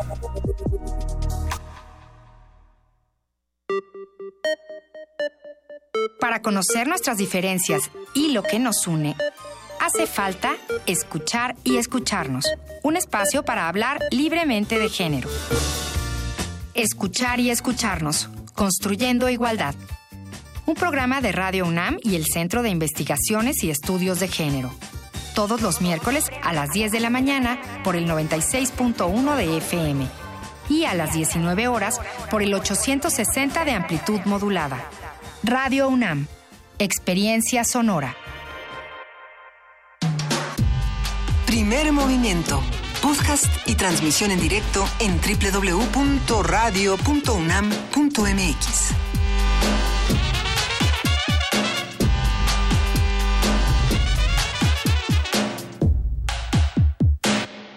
Son las 9 de la mañana con 3 minutos, es 14 de noviembre y esta es la tercera hora de primer movimiento a través de TV y de Radio UNAM. Saludos a todos los que nos están viendo en el canal 120 o en el 20 de TV Abierta, a todos los que nos escuchan en el 860 de AM o en el 96.1 de FM. Gracias por acompañarnos, gracias por seguir haciendo comunidad con nosotros. Eh, hay muchísimos comentarios en redes sociales, querida Juana Inés de esa, querido Miguel Ángel Quemain. ¿Cómo han visto la- las reacciones de estos temas que hemos tratado esta mañana? Ha estado Pues, bueno. Bueno, sí, hay, de- hay de todo. Creo que es, es imposible no irnos hacia el tema de los conflictos y hacia el tema de la administración política de la justicia, ¿no? este, des- en diferentes lugares, digamos. Por aquí hay, hay mensajes, mandamos abrazos a todos los que nos han escrito. El tema de Myanmar despertó eh, muchas, muchas opiniones interesantes sobre la, la importancia que tiene esta región para todos los demás países, ¿no? Y entonces hasta R. Guillermo nos puso el mapa y así de más claro ni el agua, ¿no? Lo que decía justamente el doctor Adolfo Laborde. Eh, a veces pensamos que estos países no tienen ninguna importancia. Y ahí voy yo a hablar de Yemen. Una vez más, se ven chiquitos, decimos, no, pues esto en el mapa no puede, puede que no represente, pero ¿qué está pasando detrás? Eh, hay que seguir todas estas historias, todas estas narrativas del mundo, querido Miguel Ángel. Sí, justamente hablabas de esta serie que te impactó, Orozco, el embalsamador. Ay, no, son- pero esa no la podemos son- decir aquí. no, pero que son lugares que son como una herida abierta. Así es. que, este, no se ven eh, tendones, venas, pero es una Es- son heridas en el plan, son, como señalan los budistas, es un conjunto de sufrimiento que hace que este planeta no sea lo mejor, el mejor mundo posible, ¿no? Oye, antes, antes de, de seguir con esto, nada más aclaro brevemente, sí me recomendaron esta película, este documental Orozco Embalsamador.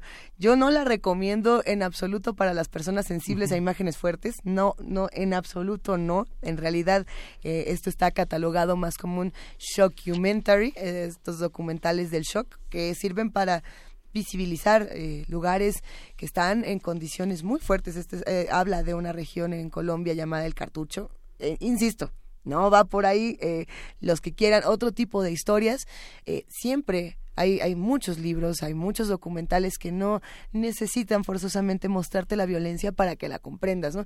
Este debate que se hace interminablemente en redes sociales y que a mí me apasiona, de decir, cuando tenemos un evento violento, como puede ser el caso de el tiroteo en Las Vegas, el tiroteo en la iglesia de Texas, por poner los que tenemos eh, recientes, e imágenes que algunos dicen, eh, si estamos viendo actos de violencia directos, necesitan estar en redes, necesitan ser eh, fotografiados, necesitamos verlos todos. Algunos dicen que sí, ¿no? Eh, lo que pasaba en Siria, por ejemplo, lo que pasaba en nuestro mismo país, lo que ha pasado en colegios. Hay quienes dicen no por respeto a, a las víctimas, no por respeto a las personas que murieron asesinadas o que fallecieron en otras condiciones. No sé ustedes cómo ven este tema, porque sí me parece un tema complejo y que además nos pone a todos la piel chinita. No, creo que hay eh, eh, es un es un tema que se puede desdoblar de muchas maneras, ¿no? ¿Qué hacemos con la ¿Qué hacemos con la violencia? ¿Qué hacemos eh, si mostramos es algo que hemos discutido mucho y que y que falta mucho por discutir porque no es posible llegar eh, a una a conclusiones eh, fijas, ¿no? Pero qué hacemos cuando eh, cuando de pronto mostramos tanto la violencia que ya no se que ya no nos sorprende, que, nos ya no nos horroriza, que ya no nos duele, Eh, se puede uno anestesiar de eh, frente a la Pues violencia y entonces qué hacemos con ella. Para, para frenar e- esta sensación violenta, para tratar de detenernos un momento en el camino y de reflexionar a través del lenguaje, por ejemplo, quizá en este momento podríamos irnos a poesía necesaria. ¿Qué les parece? Vámonos. Poesía necesaria, ¿no? ¿No es poesía necesaria? Sí, es poesía necesaria. Vámonos. Es hora de poesía necesaria.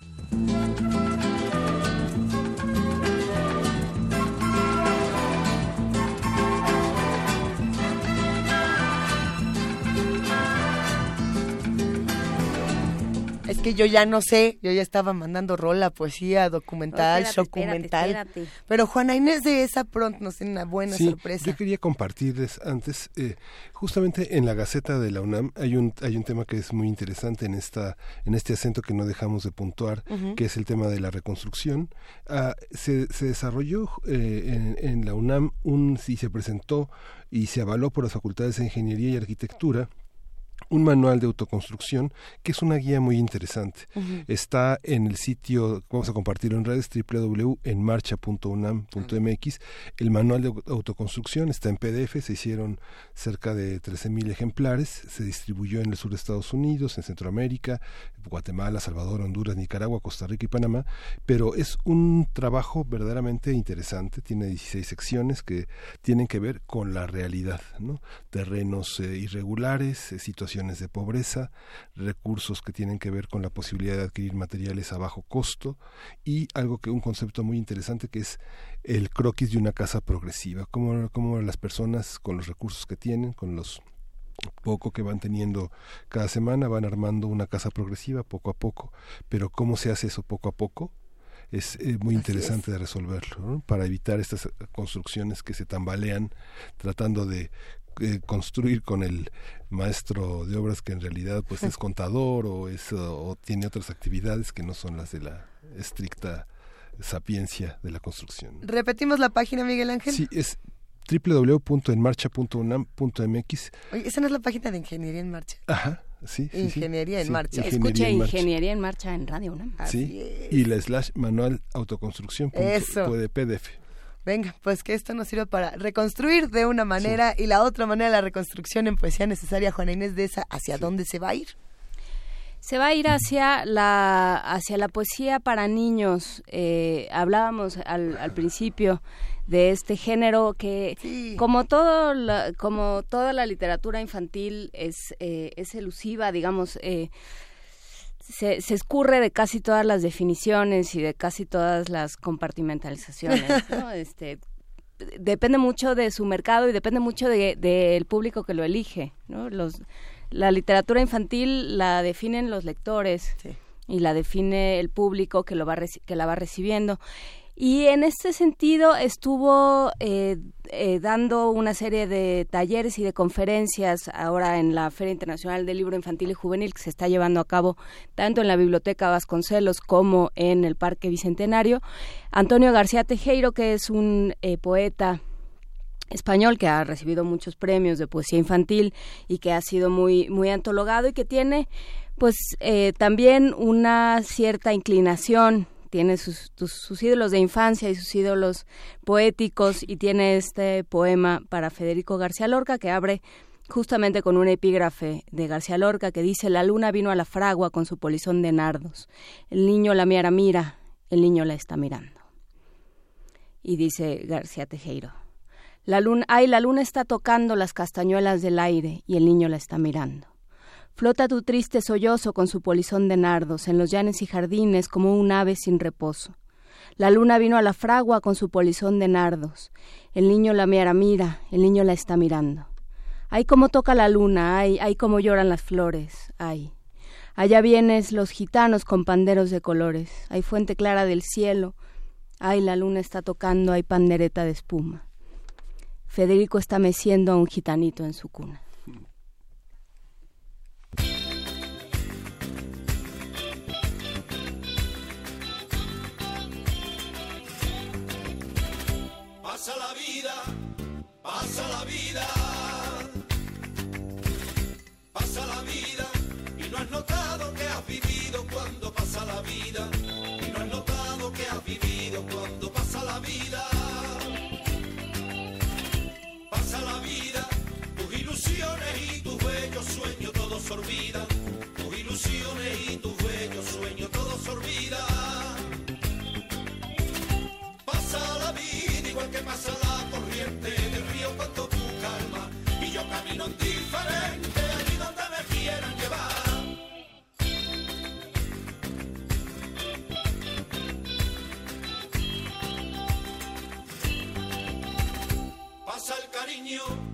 Pasa el cariño,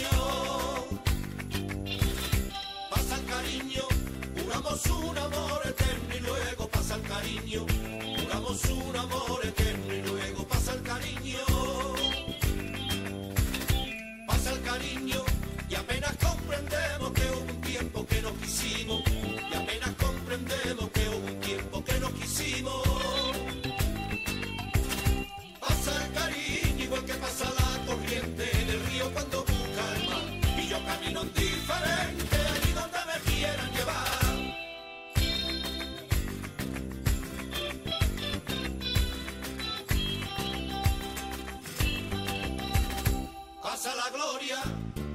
pasa la gloria,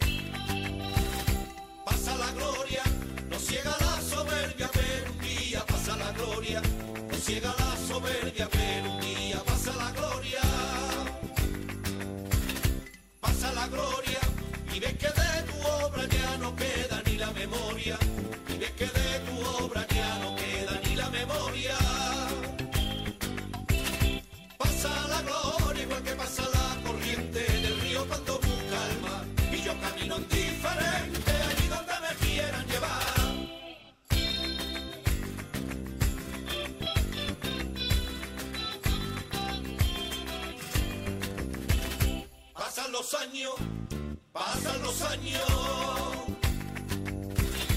pasan los años, se va la juventud calladamente, pasan los años, se va la juventud calladamente, pasan los años,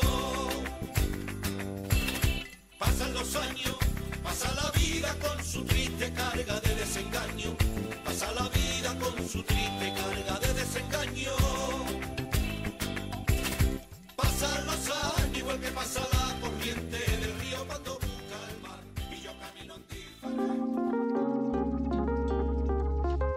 Primer movimiento. Hacemos comunidad.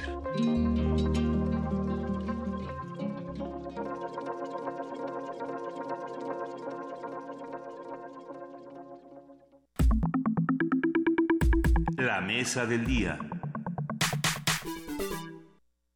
La desaparición forzada es el arresto, secuestro, detención o cualquier otra forma de privación de la libertad no reconocida y realizada por agentes del Estado, es decir, hecha por servidores públicos o por personas o grupos que actúen con la autorización, apoyo o aprobación del Estado. De acuerdo con los datos más recientes del Registro Nacional de Personas Extraviadas y Desaparecidas, hay 33.842 desaparecidos, Miguel Ángel. A propósito del tema, Flaxo, la Facultad Latinoamericana de Ciencias Sociales, será sede este jueves 16 de noviembre del seminario ¿Qué sabemos de la desaparición en México?, el cual busca reflexionar y discutir la dinámica de este fenómeno con la participación de autoridades, sociedad civil, academia y expertos internacionales. Este seminario es organizado por el Observatorio sobre Desaparición e Impunidad, formado por Flaxo México, la Universidad de Minnesota, la Universidad de Oxford y también por el Instituto de Investigaciones Jurídicas de la UNAM y el Centro Diocesano para los Derechos Humanos Fray Juan de Larios. A partir del foro sobre el tema en Flaxo hablaremos sobre, las, sobre los conceptos básicos en torno a la desaparición forzada, definiciones, cifras, responsabilidades y exigencia de cuentas.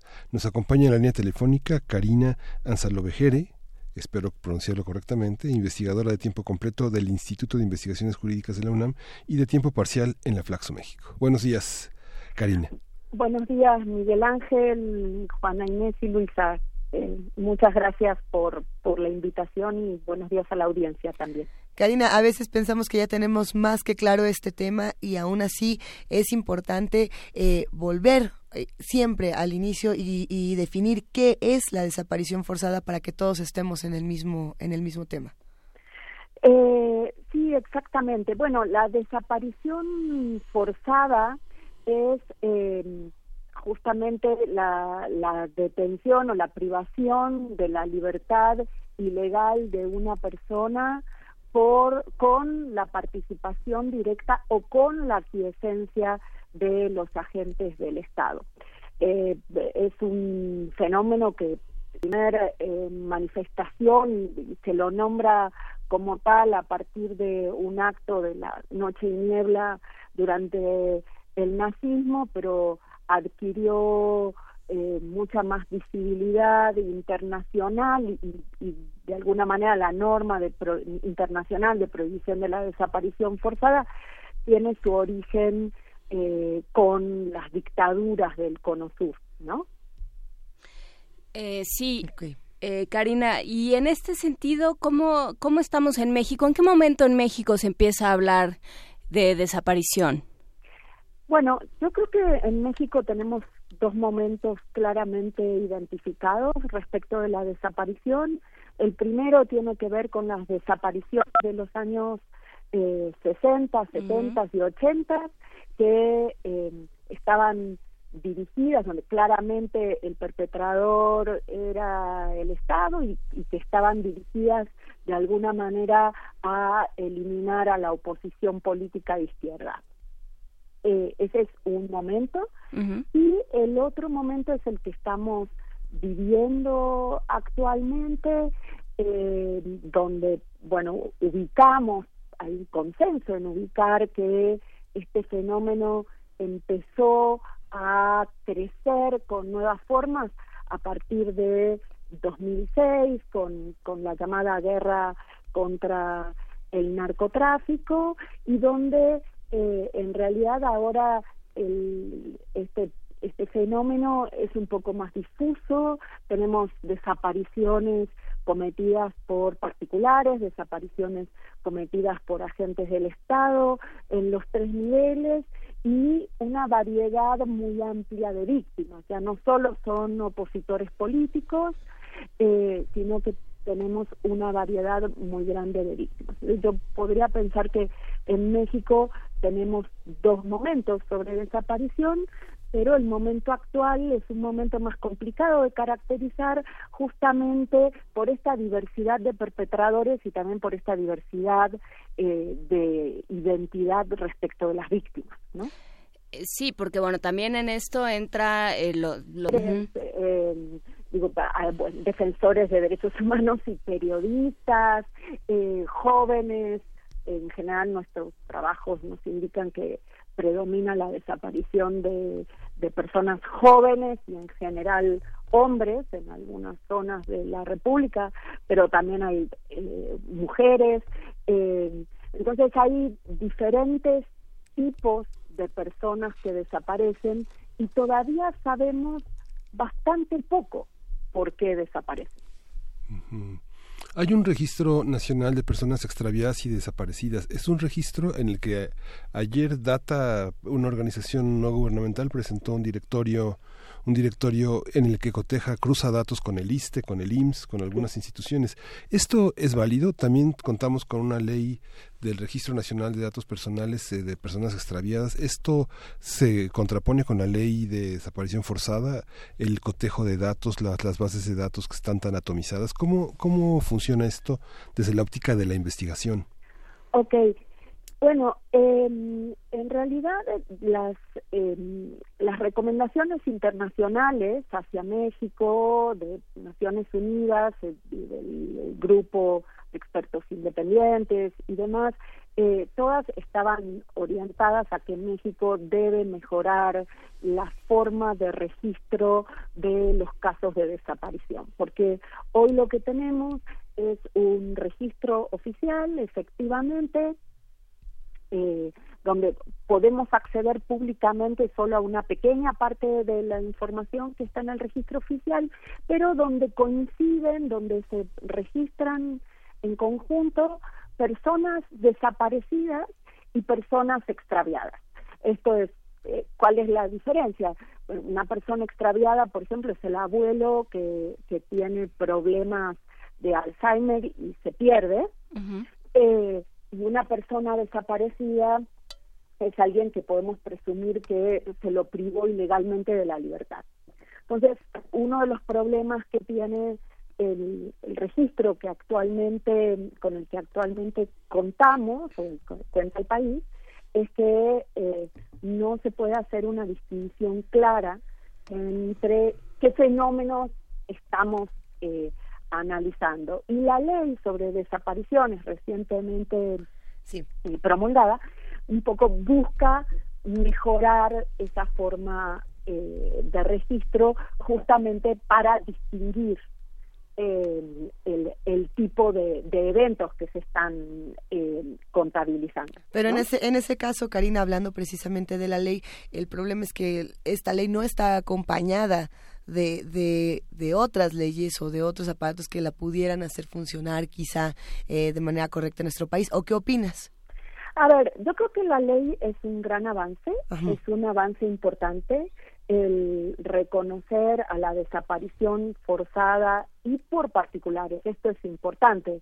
Eh, en México se considera como violación, como delito y como violación de derechos humanos tanto la desaparición forzada, esto es cometida con directamente por el Estado, con la quiesencia del Estado, como la desaparición por particulares.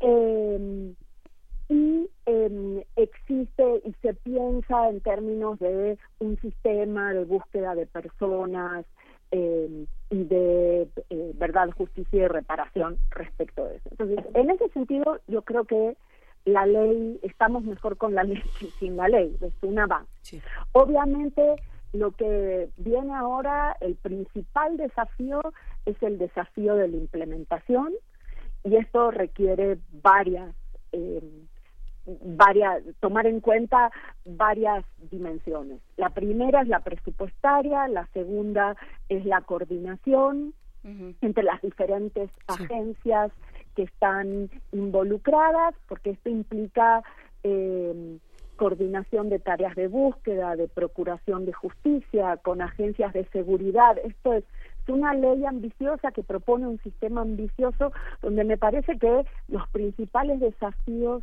ahora son los desafíos de ponerla en marcha eh, e implementarla de, la mejor manera posible.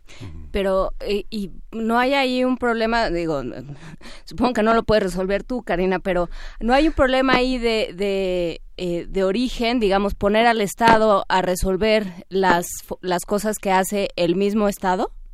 O, Bueno, o la- o que esa es la el mismo paradoja Estado. de las violaciones de derechos humanos, no solo es la paradoja de la desaparición, ¿no? Eh, efectivamente es tan difícil resolver estos temas porque eh, el Estado es problema y es solución al mismo tiempo.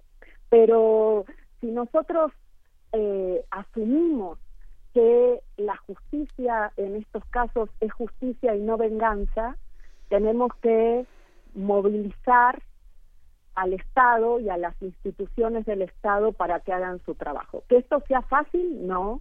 Que, que se vaya a, a poder eh, avanzar muy rápidamente tampoco, porque son eh, delitos complejos, son situaciones muy complejas, eh, pero en una democracia, o si aspiramos a que el Estado de Derecho sea la manera de resolver las violaciones de derechos humanos, justamente, reitero, buscando justicia y no venganza, es a través de este tipo de, eh, de mecanismos de justicia de alguna manera excepcionales, como el que está proponiendo eh, la, la ley, que podemos avanzar hacia la verdad.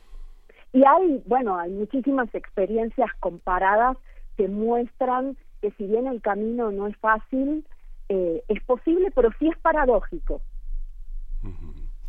Hay, hay una- un aspecto que es eh, importante, por ejemplo, esta esta parte del reconocimiento en el caso de Coahuila, ayer analizábamos el Así caso de. Coahuila, esta clínica de derechos humanos que tiene la eh, Universidad de Texas, Texas.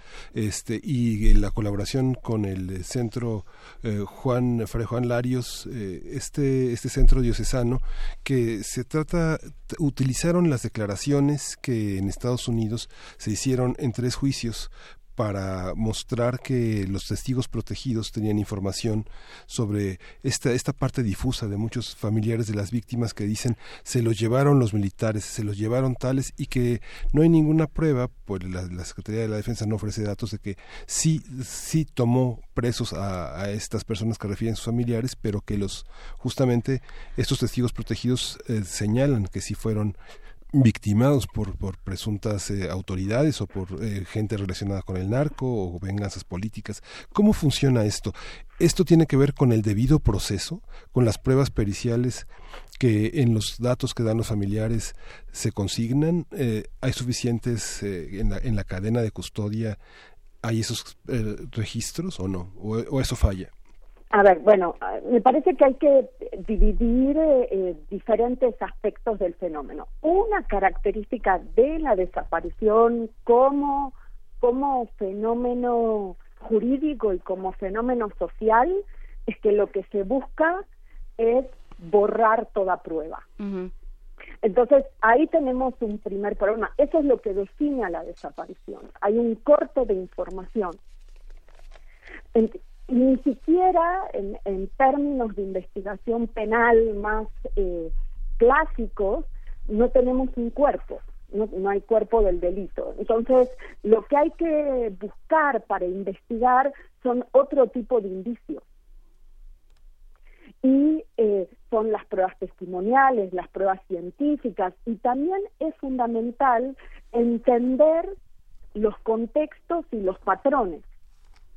¿No? Porque si yo tengo varios casos que tienen formas parecidas, yo para y- y- y tengo información sobre esos casos y veo que, no sé, en Torreón eh, eh, eh, la policía municipal detenía a una persona, pero luego esa persona era entregada a un grupo de crimen organizado y luego perdíamos el rastro de, de esta persona y hoy se considera que es desaparecido. Si tenemos varios casos similares, podemos pensar, empezar a pensar que ahí hay un patrón y hay una forma de actuación y que la investigación penal tiene que ir por ahí, porque en, el, en, en estos casos también es muy importante, o sea, son dos muy importantes dos cosas.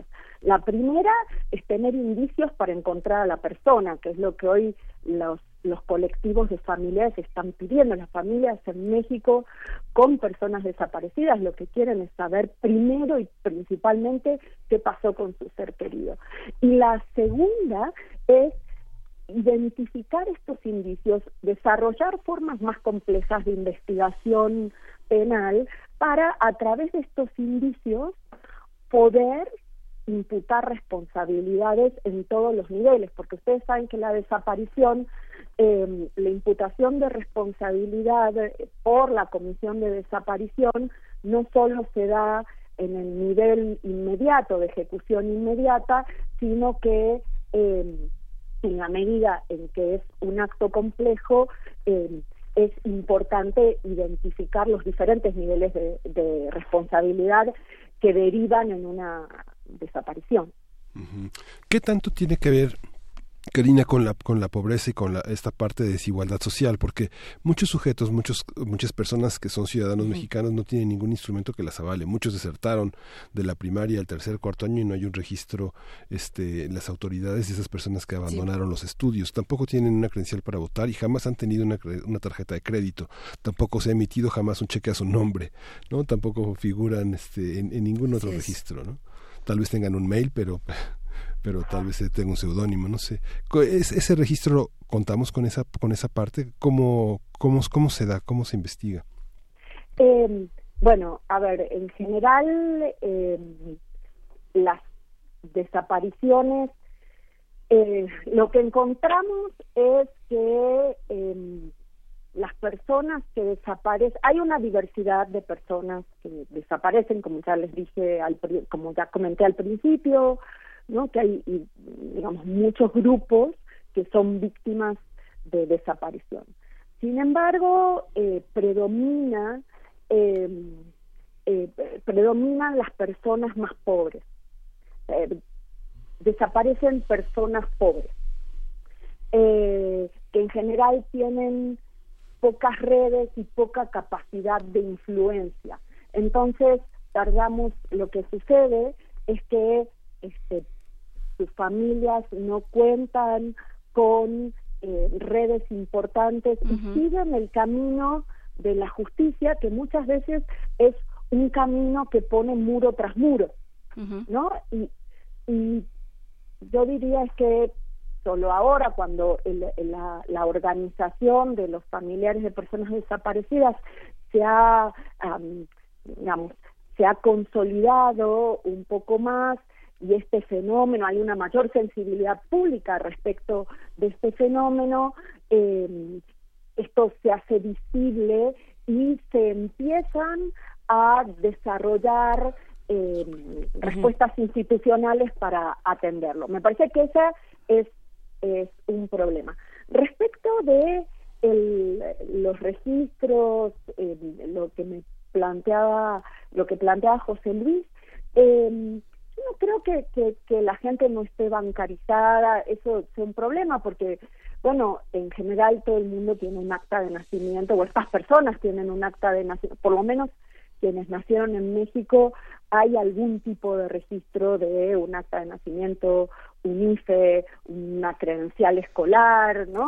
Diferente es la situación de las personas migrantes, que también hay muchas personas migrantes que son víctimas de desaparición, como sabemos, eh, cuando atraviesan el territorio del país. A ver, te- tenemos preguntas aquí interesantes de los que hacen comunidad con nosotros, Karina. Eh, Estoy tratando de buscar el nombre de la persona, si no me equivoco, es Caro Montiel Navarro, quien nos escribe eh, para preguntarnos por tu opinión de un caso en específico. Es un caso que fue muy sonado en, en distintos medios de comunicación, el de Santiago Maldonado, este joven que desaparece al, al sur de Argentina cuando se ocurre este desalojo de, genda- de Gendarmería Nacional, justo en el sur de Argentina. ¿Qué, qué sabemos de esto? ¿Qué, cómo, ¿Cómo ves un caso particular como este? Bueno, a ver, eh, yo creo que el caso Santiago Maldonado Sí. Es un caso, bueno, absolutamente condenable y, y- y y lamentable, y los que lo seguimos estamos tristes por su desenlace. A ciencia cierta, hoy no se sabe si fue o no una desaparición forzada, se están esperando eh, los, los estudios que permitan identificar la causa de muerte, pero ustedes saben, yo soy socióloga y politóloga, aunque me dedico a estudiar los fenómenos jurídicos, y a mí me gustaría pensar esto, la significación social y política de, de este caso.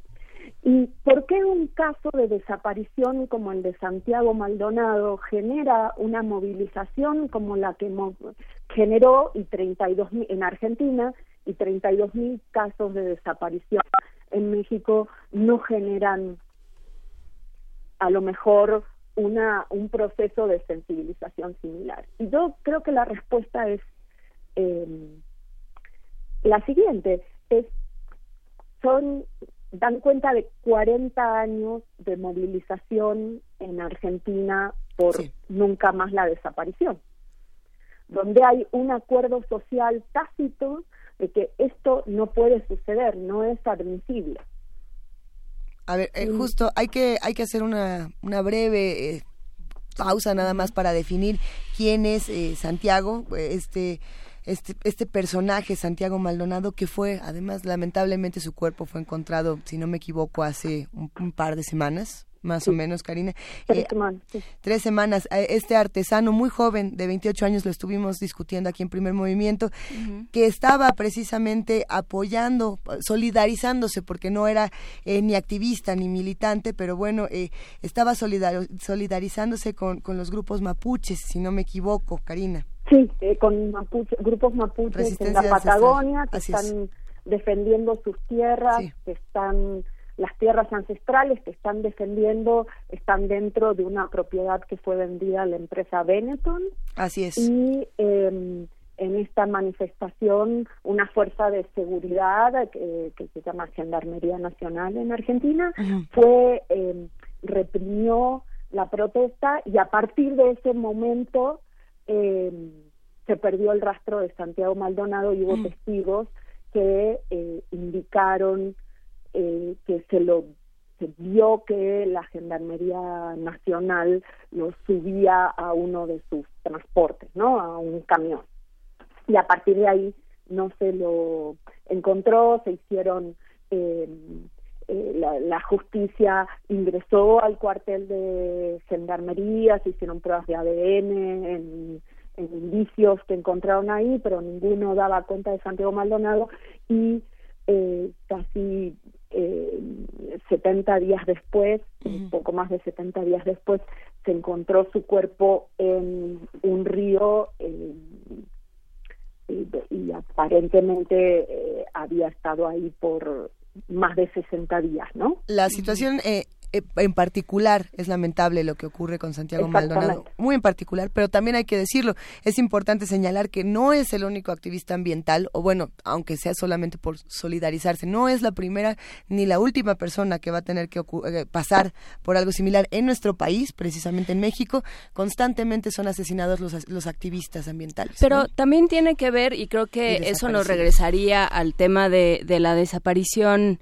eh, digamos, de manera abstracta, Karina, que es lo, lo barato que es, eh, eh, pensando en, en el caso de México, eh, lo barato que es eh, desaparecer a alguien, lo barato que es eh, las, eh, los, las ejecuciones extrajudiciales, eh, que, que los casos se vayan amontonando y que entonces nadie ponga atención, que estas víctimas, como lo mencionaban Miguel Ángel y tú hace un momento, no tengan nombre, no tengan, eh, no tengan peso, ¿no? Eh, sean tan invisibles. Entonces, eh, ahí creo que entra, sí, el trabajo de, del sistema jurídico y, de un esquema jurídico, porque es lo, que, lo único que nos queda, y el trabajo de sociedad civil. ¿Cómo, cómo articularlo? Bueno, eh, yo creo que ahí ya eh, estoy totalmente de acuerdo que este, a ver, varias cosas me parece que, que están presentes en, en la pregunta. Eh, la primera es que efectivamente parece que desaparecer a una persona aquí no tiene costos. No tiene costos sociales, no tiene costos políticos, ni tiene costos jurídicos de ningún motivo, ¿no? Es de alguna manera este no pasa nada. Y, y esto nos remite al problema de la impunidad, que en, en el problema de la desaparición, el problema eh, de la impunidad es escandaloso, pero que es un problema estructural en el país. Eh, Luego, me parece que el otro problema eh, tiene que ver con cómo se trabaja, cómo se supera este cerco de impunidad. Cómo logramos que esto que es inadmisible social, moral y políticamente eh, tenga efectivamente, digamos, se desarrollen las acciones y las estrategias necesarias para ponerle un límite. Y esto como requiere eh, trabajo no solo de las autoridades, por supuesto las autoridades del sistema de justicia y las autoridades políticas vinculadas eh, con esto son fundamentales, pero también requiere de la sociedad civil. Ujú. ¿Por qué requiere de la sociedad civil? Justamente por esta paradoja de la que hablábamos hace un ratito. Porque estos son temas incómodos para el Estado. Ya sea porque, porque agentes del Estado están involucrados o porque eh, el Estado como Estado está incumpliendo responsabilidades internacionales en materia de derechos humanos. Entonces, si no, si no hay una incidencia, si no hay una exigencia para que se rompa justamente esta, estos pactos de silencio, esta cadena de impunidad, esto no va a avanzar. ¿Y quién lo puede, y, y quién es, eh, qué actores lo van a hacer? Bueno, son básicamente las organizaciones de la sociedad civil de diferente tipo, nacionales, internacionales, y hay, hay algunas experiencias en México que es importante destacar. Por ejemplo, la experiencia en Nuevo León, con, donde la Organización de Derechos Humanos CADAC, Ciudadanos en Apoyo a los Derechos Humanos, dirigida por la hermana Consuelo Morales, eh, Premio Nacional de Derechos Humanos, por cierto, eh, eh, trabajando con familias de personas desaparecidas, lograron crear mesas de diálogo con las procuraduría, con la procuraduría local para avanzar en la investigación de los casos y han tenido algunos casos de éxito.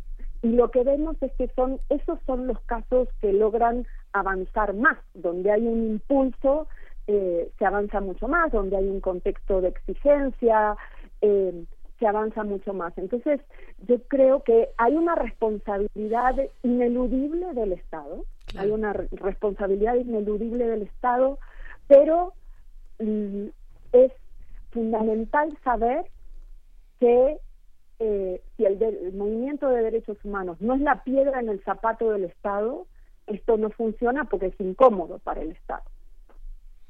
¿Con qué, ¿Con qué reflexiones podemos ir cerrando este tema, Karina, para... Sí, porque Sí. te refieres a esto, a, a esta cantidad de desapariciones, y estoy de acuerdo contigo con, con el adjetivo de inadmisible. Y sin embargo hay un silencio eh, social que lo ha vuelto admisible, que lo ha vuelto posible, desde luego.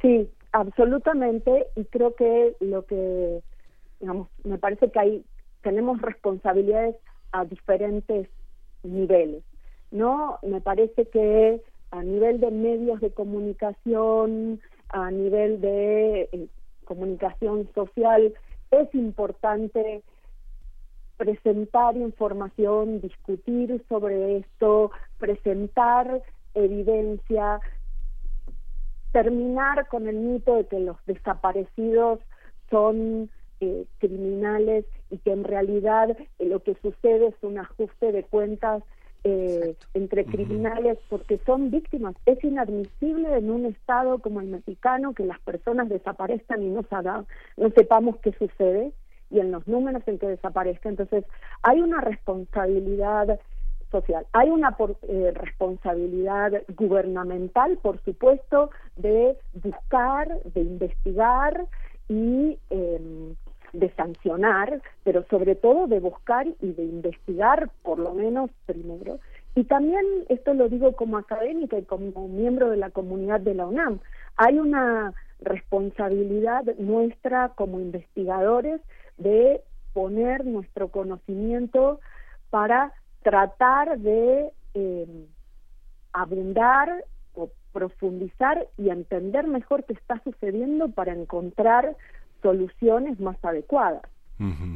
Hay una parte de eso que señalas es muy importante porque la, la- hay una hay un aspecto que tiene que ver con esto que esta cultura de la denuncia es importante, pero nosotros en México tenemos a Rosario Ibarra de Piedra y los desaparecidos del 68 y, ah, y, y esta parte que se hermana con las madres de mayo que es los feminicidios, muchas mujeres, muchas madres pidiendo este justicia para sus hijas que antes de, de- de plantarse los cuerpos y de arrojarse como a la basura fueron torturadas y fueron secuestradas, fueron desaparecidas y no sabemos exact- exactamente por quién. Y el tema de Ayotzinapa, que es un tema vigente, que forma parte de esta cadena de acontecimientos que tiene que ver con las desapariciones políticas y, es- y esta cuestión que los crímenes de odio a homosexuales que han sido secuestrados y luego este con evidencias de tortura lanzados a la calle como han sido los ajustes de cuentas entre delincuentes y todo asociado a una actitud morbosa, delincuencial, acusatoria, este llena de lugares comunes, ¿no? Eh, sí, lo- me parece que lo que tú estás dando cuenta, eh, José Luis, es eh, diferentes formas de manifestaciones de violencia eh, que son no, que son inaceptables, pero que existen y tenemos que entender por qué esto está sucediendo y por qué no se puede poder poner un límite. Qué tipos de lazos están rotos, qué tipos de políticas no funcionan, qué formas de complicidad existen en, en, en todo sentido, porque efectivamente eh, la desaparición es una forma de manifestación de violencia, pero hay muchas otras, ¿no? Vamos, Pues a, bueno. vamos a cerrar esta conversación, eh, querida Karina Anzalovejere. Así lo, así está No difícil, está difícil. Eh, Karina, eh, te quiero compartir un mensaje que nos deja Mayra Elizondo en nuestras redes sociales que me parece importante para, para dar un cierre también con, con, con ánimo, ¿no? Dice, entiendo que debo sobreponerme a la devastadora sensación de impotencia al salir a marchar y exigir por los desaparecidos. Quiero seguir siendo parte de la piedra en el zapato. Muchas gracias por esta conversación y te agradecemos muchísimo por seguirnos dando herramientas para exigir y para defendernos. Muchas gracias a ustedes por la oportunidad y Gracias. por el interés en este tema. Te mandamos un gran abrazo, Karina, que estés Hasta muy luego. bien. Gracias. Y nos están- despedimos. Hay que decir que están en redes, eh, que está en redes la información de este foro que va a haber en Flaxo. Sí. Y también otro que va a haber en el Instituto Mora con el, con el mismo tema, como, Así como es. está discutiéndose la ley de desaparición forzada. Hay varias instituciones que están reflexionando al respecto. Vale la pena acercarse a la reflexión teórica para también convertirla en un trabajo práctico. Los que quieren acercarse, eh, la cuenta de Twitter es arroba PMovimiento, en Facebook, donde también me encuentran esta información, es Diagonal Primer Movimiento UNAM, en TV UNAM, también en la cuenta de TV UNAM de Facebook y en la de Radio UNAM podemos acercarnos más a todos estos temas, Sí. Miguel Ángel. Vamos, vámonos con música, justamente vamos a escuchar Los dinosaurios de Charlie García. Esta canción fue compuesta por el músico argentino como una forma de denuncia a la dictadura argentina y a las cerca de 30.000 personas que desaparecieron entre 1976 y 1983 en el llamado proceso de reorganización nacional.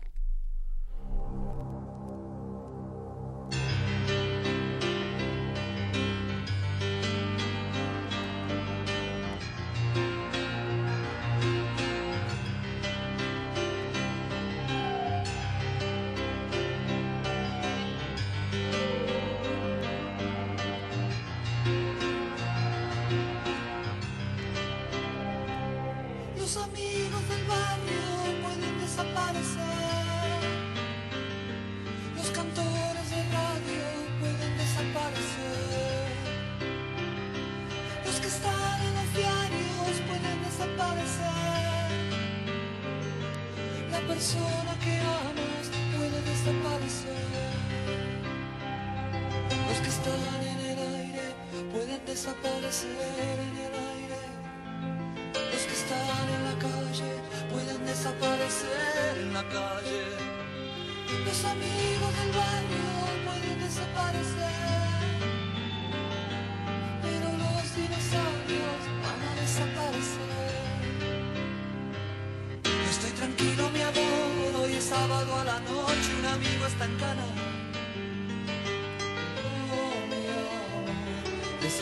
el mundo. Si los pesados, mi amor, llevan todo ese montón de equipaje en la mano. Oh, mi amor, yo quiero estar liviano. Cuando el mundo tira para abajo, es mejor no estar atado a nada.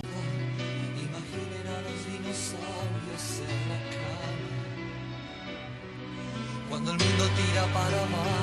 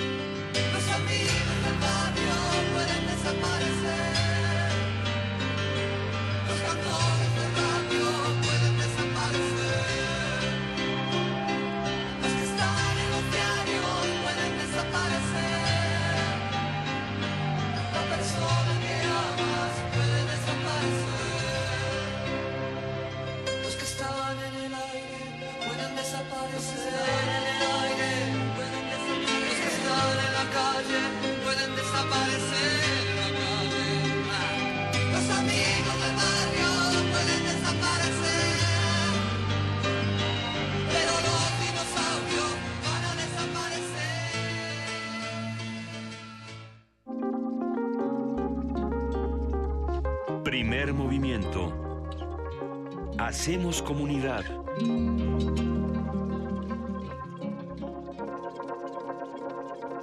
Y fuera del aire estábamos hablando no solamente de, de lo importante que es eh, justamente el tema, visibilizar eh, todo este tema de la desaparición forzada, sino también seguir discutiendo desde otros espacios, eh, pues qué vamos a hacer con todo eso, ¿no? Cómo seguir siendo, como decía Mayra Elizondo, la piedra, la piedra en el zapato. Eh, mandamos abrazos a todos los que hacen comunidad con nosotros, a todos los que nos escriben a arroba P Movimiento, a Diagonal Primer Movimiento UNAM. Por aquí yo tenía las redes sociales de todos y no sé qué le piqué porque uno es experto en, en, en picar el botón que no es en el teléfono y desaparecer los mensajes. ¿Qué estabas buscando? No, pues quería mandar un abrazo a Carnalita del Mundo, a Mayra Elizondo que nos acaba de escribir, a Juan R. Marín, a, a todos los que nos han escrito de a lo largo de todo el programa, las voces que todo el tiempo están ahí con nosotros. A Ocupa la Nación, Adriana Esteves, eh, sí, hay muchísimos mensajes de todo y es, y es muy interesante. Mi otro yo también nos escribe, CM, eh, hay muchos, hay muchos y, y da gusto saber que estos temas siguen apasionando a los que nos escuchan y que, y que nos siguen poniendo como actores de la sociedad. Alfonso de Alba Arcos dice, inmejorable labor radiofónica y de difusión, fabulosa música de Charlie García. Eh, ahí No, queda. creo que es, es interesante seguirlo platicando. Ariadna eh, Esteves dice algo muy interesante. El Estado y lo criminal actúan conjuntamente en un área gris de poder que al. Estado no le conviene reconocer. O sea, el problema es que tenemos que seguir partiendo de la premisa de que el gobierno funciona. Sí, claro. Porque si no, ¿qué hacemos? El gobierno Entonces- funciona. Y entonces Mm. nos, to- nos topamos una vez tras otra. Y las la instituciones también. Mm, algunas, todas. No, ya no sé qué hacer. Pues es que tenemos que seguir trabajando sobre esas, en lo que decidimos algo mejor. En lo que decidimos algo mejor. ¿Qué proponen los que nos escuchan? ¿Qué proponen los que hacen comunidad con nosotros y que eh, constantemente nos escriben, nos, nos dan eh, nuevos argumentos para discutir, nuevas dudas? Estamos en arroba P Movimiento, en diagonal Primer Movimiento UNAM y en el teléfono 55 36 43 39, que hace rato nos escribieron y dijeron que hoy nos regalan libro, hoy nos regalan nada. No, no, hoy no. Pero Hoy mañana igual sí. No, pues este, miren, ahora que, que estemos en FIL, nos vamos a hacer de un montón de cosas. Ahora que se presenten todos los libros nuevos en FIL. Vamos a estar regalando libros. Pues si nos mandan, también es que si no. Si nos mandan libros. Si no, que vendo. ¿Cómo nos vamos a regresar? Yo me pregunto, con todos los libros que uno consigue en la FIL de Guadalajara. ¿qué- los que nos escuchan, ¿cuántos se han ido a la FIL de Guadalajara un, un par de días, o uno, o diez, o los que dure, a, a recolectar libros? A mí, cada vez, cada año que voy, regreso con más y me da mucho miedo. Y está ese vendedor de libros, Juan, estoy segura que lo recuerdas. Miguel Ángel lo ¿Cuál? hace conocer. ¿Cuál, cuál, cuál? Es argentino, si no me equivoco. Es un vendedor argentino de libros, un librero que, que hace que compres todos los libros del mundo, eh, que además los leas. O sea, te enamora de... ¿En algún stand de la feria? Sie- Siempre, cada vez que voy a Guadalajara está él ahí y lo veo y corro al otro lado de la fila así de, no, no quiero. ¿Dónde está? Ay, pues no sé, pues estoy No, yo tratando de- conozco a los ferieros. Él fue el que me vendió todos los de Walter Benjamin. Todos los de Walter Benjamin. Ay, sí, ah, mira, pues debe de- es de colofón. No, no es de colofón. A ver si alguien recuerda Debe este... ser una librería de Guadalajara. No lo sé. No lo sé, pero es, es un, Yo creo que un solo encantador. lo viste tú, Luisa Iglesias. No, Benito Taibo también habló una vez de ese tema. Dijo, es que yo le huyo a ese vendedor porque los dos caíamos en sus garras de, de literatura, de palabras y además tenía tanta razón. Ese señor, y a ver si ahorita recuerdo cómo se llama, porque tengo hasta su cuenta de Twitter, eh, fue quien me recomendó leer Armonía Summers con, con, este, Mm. con este libro Los elefantes solo huelen mandrágora. A ver, ahora, ahora lo busco, que es una verdadera maravilla y que ha sido comparado muchas veces con Proust en estos ejercicios de la memoria. Y yo no sé ya por qué estamos hablando de esto. Yo creo que nos vamos a divertir muchísimo en la FIL Guadalajara, Miguel Ángel. Sí. Sí, hay muchas cosas eh, que, que ya anunciaremos que vamos a estar eh, cubriendo y conversando en esa en esta feria. Y bueno, quería nada más recomendar esta muestra de este eh, autor argentino que Sí. se llama Marcelo Brodsky, justamente para redondear este tema que hemos tratado desde la mañana aquí en Primer Movimiento. Hay una reflexión sobre eh, 1968 y los movimientos de los años 60 y 70. El Fuego de las Ideas es una exposición de 41 fotografías que está en el Centro Cultural eh, de la Universidad en Tlatelolco Ujú. y que va a durar hasta el 25 de febrero y que no hay pretexto para no verlo. Es se hizo un homenaje a Felipe Ehrenberg, que fue un activista y un pintor, un artista plástico muy importante. Ujú. Y justamente la serie comienza con una intervención de una foto de la marcha en la que participó el rector Javier Barrosierra en solidaridad con los alumnos de la universidad el primero de agosto de 1968 Eso. hasta llegar a Ayotzinapa. Es muy muy interesante A esta ver, muestra. repetimos el nombre. Sí, es- se llama Marcel Brodsky. Marcel este Marcelo Brodsky Ajá. y está eh, 41 fotografías 10 originales 31 amplificaciones de gran formato es, eh, se ve por primera vez de forma completa estas manifestaciones en 35 ciudades en 23 países va de Ciudad de México París Tokio Londres Praga Río de. Janeiro este Pekín Madrid Bogotá y Washington entre otras Ve nomás. donde Marcelo Brodsky recorrió recorrió todo este mundo tomando fotos de la protesta en- ahorita compartimos años. más información también en redes. Estará excelente. Ya, Sí. porque ya nos vamos. Ya nos vamos. Ya nos vamos y además nos vamos con música de la mejor. El último álbum de Robert Plant, eh, ustedes lo conocen, ustedes lo recordarán como por ser el mejor rockero del mundo. No, no es cierto. No, no, Es no. una... ¿Tienes evidencia científica? O sea, algunos dirán que sí, yo no, no, no, no, no, no, no vaya a ser que ahorita me escriban como esa Alemania, vez que yo dije dicen. que quién no me gustaba y me aventaron este. No, bueno, ya, pero qué bueno, es Robert Plant y su último disco Carry Fire, Cargar Fuego. Eh, esperemos que, que lo disfruten. Este es precisamente el último sencillo que ha sacado y pues con eso nos vamos. Gracias a todos los que hacen posible el primer movimiento. Gracias, jefa de información. Ya voy a tirar la taza a mi Juana Inés. Gracias a ustedes por este programa lleno de energía. Esto fue primer movimiento. El mundo desde la universidad.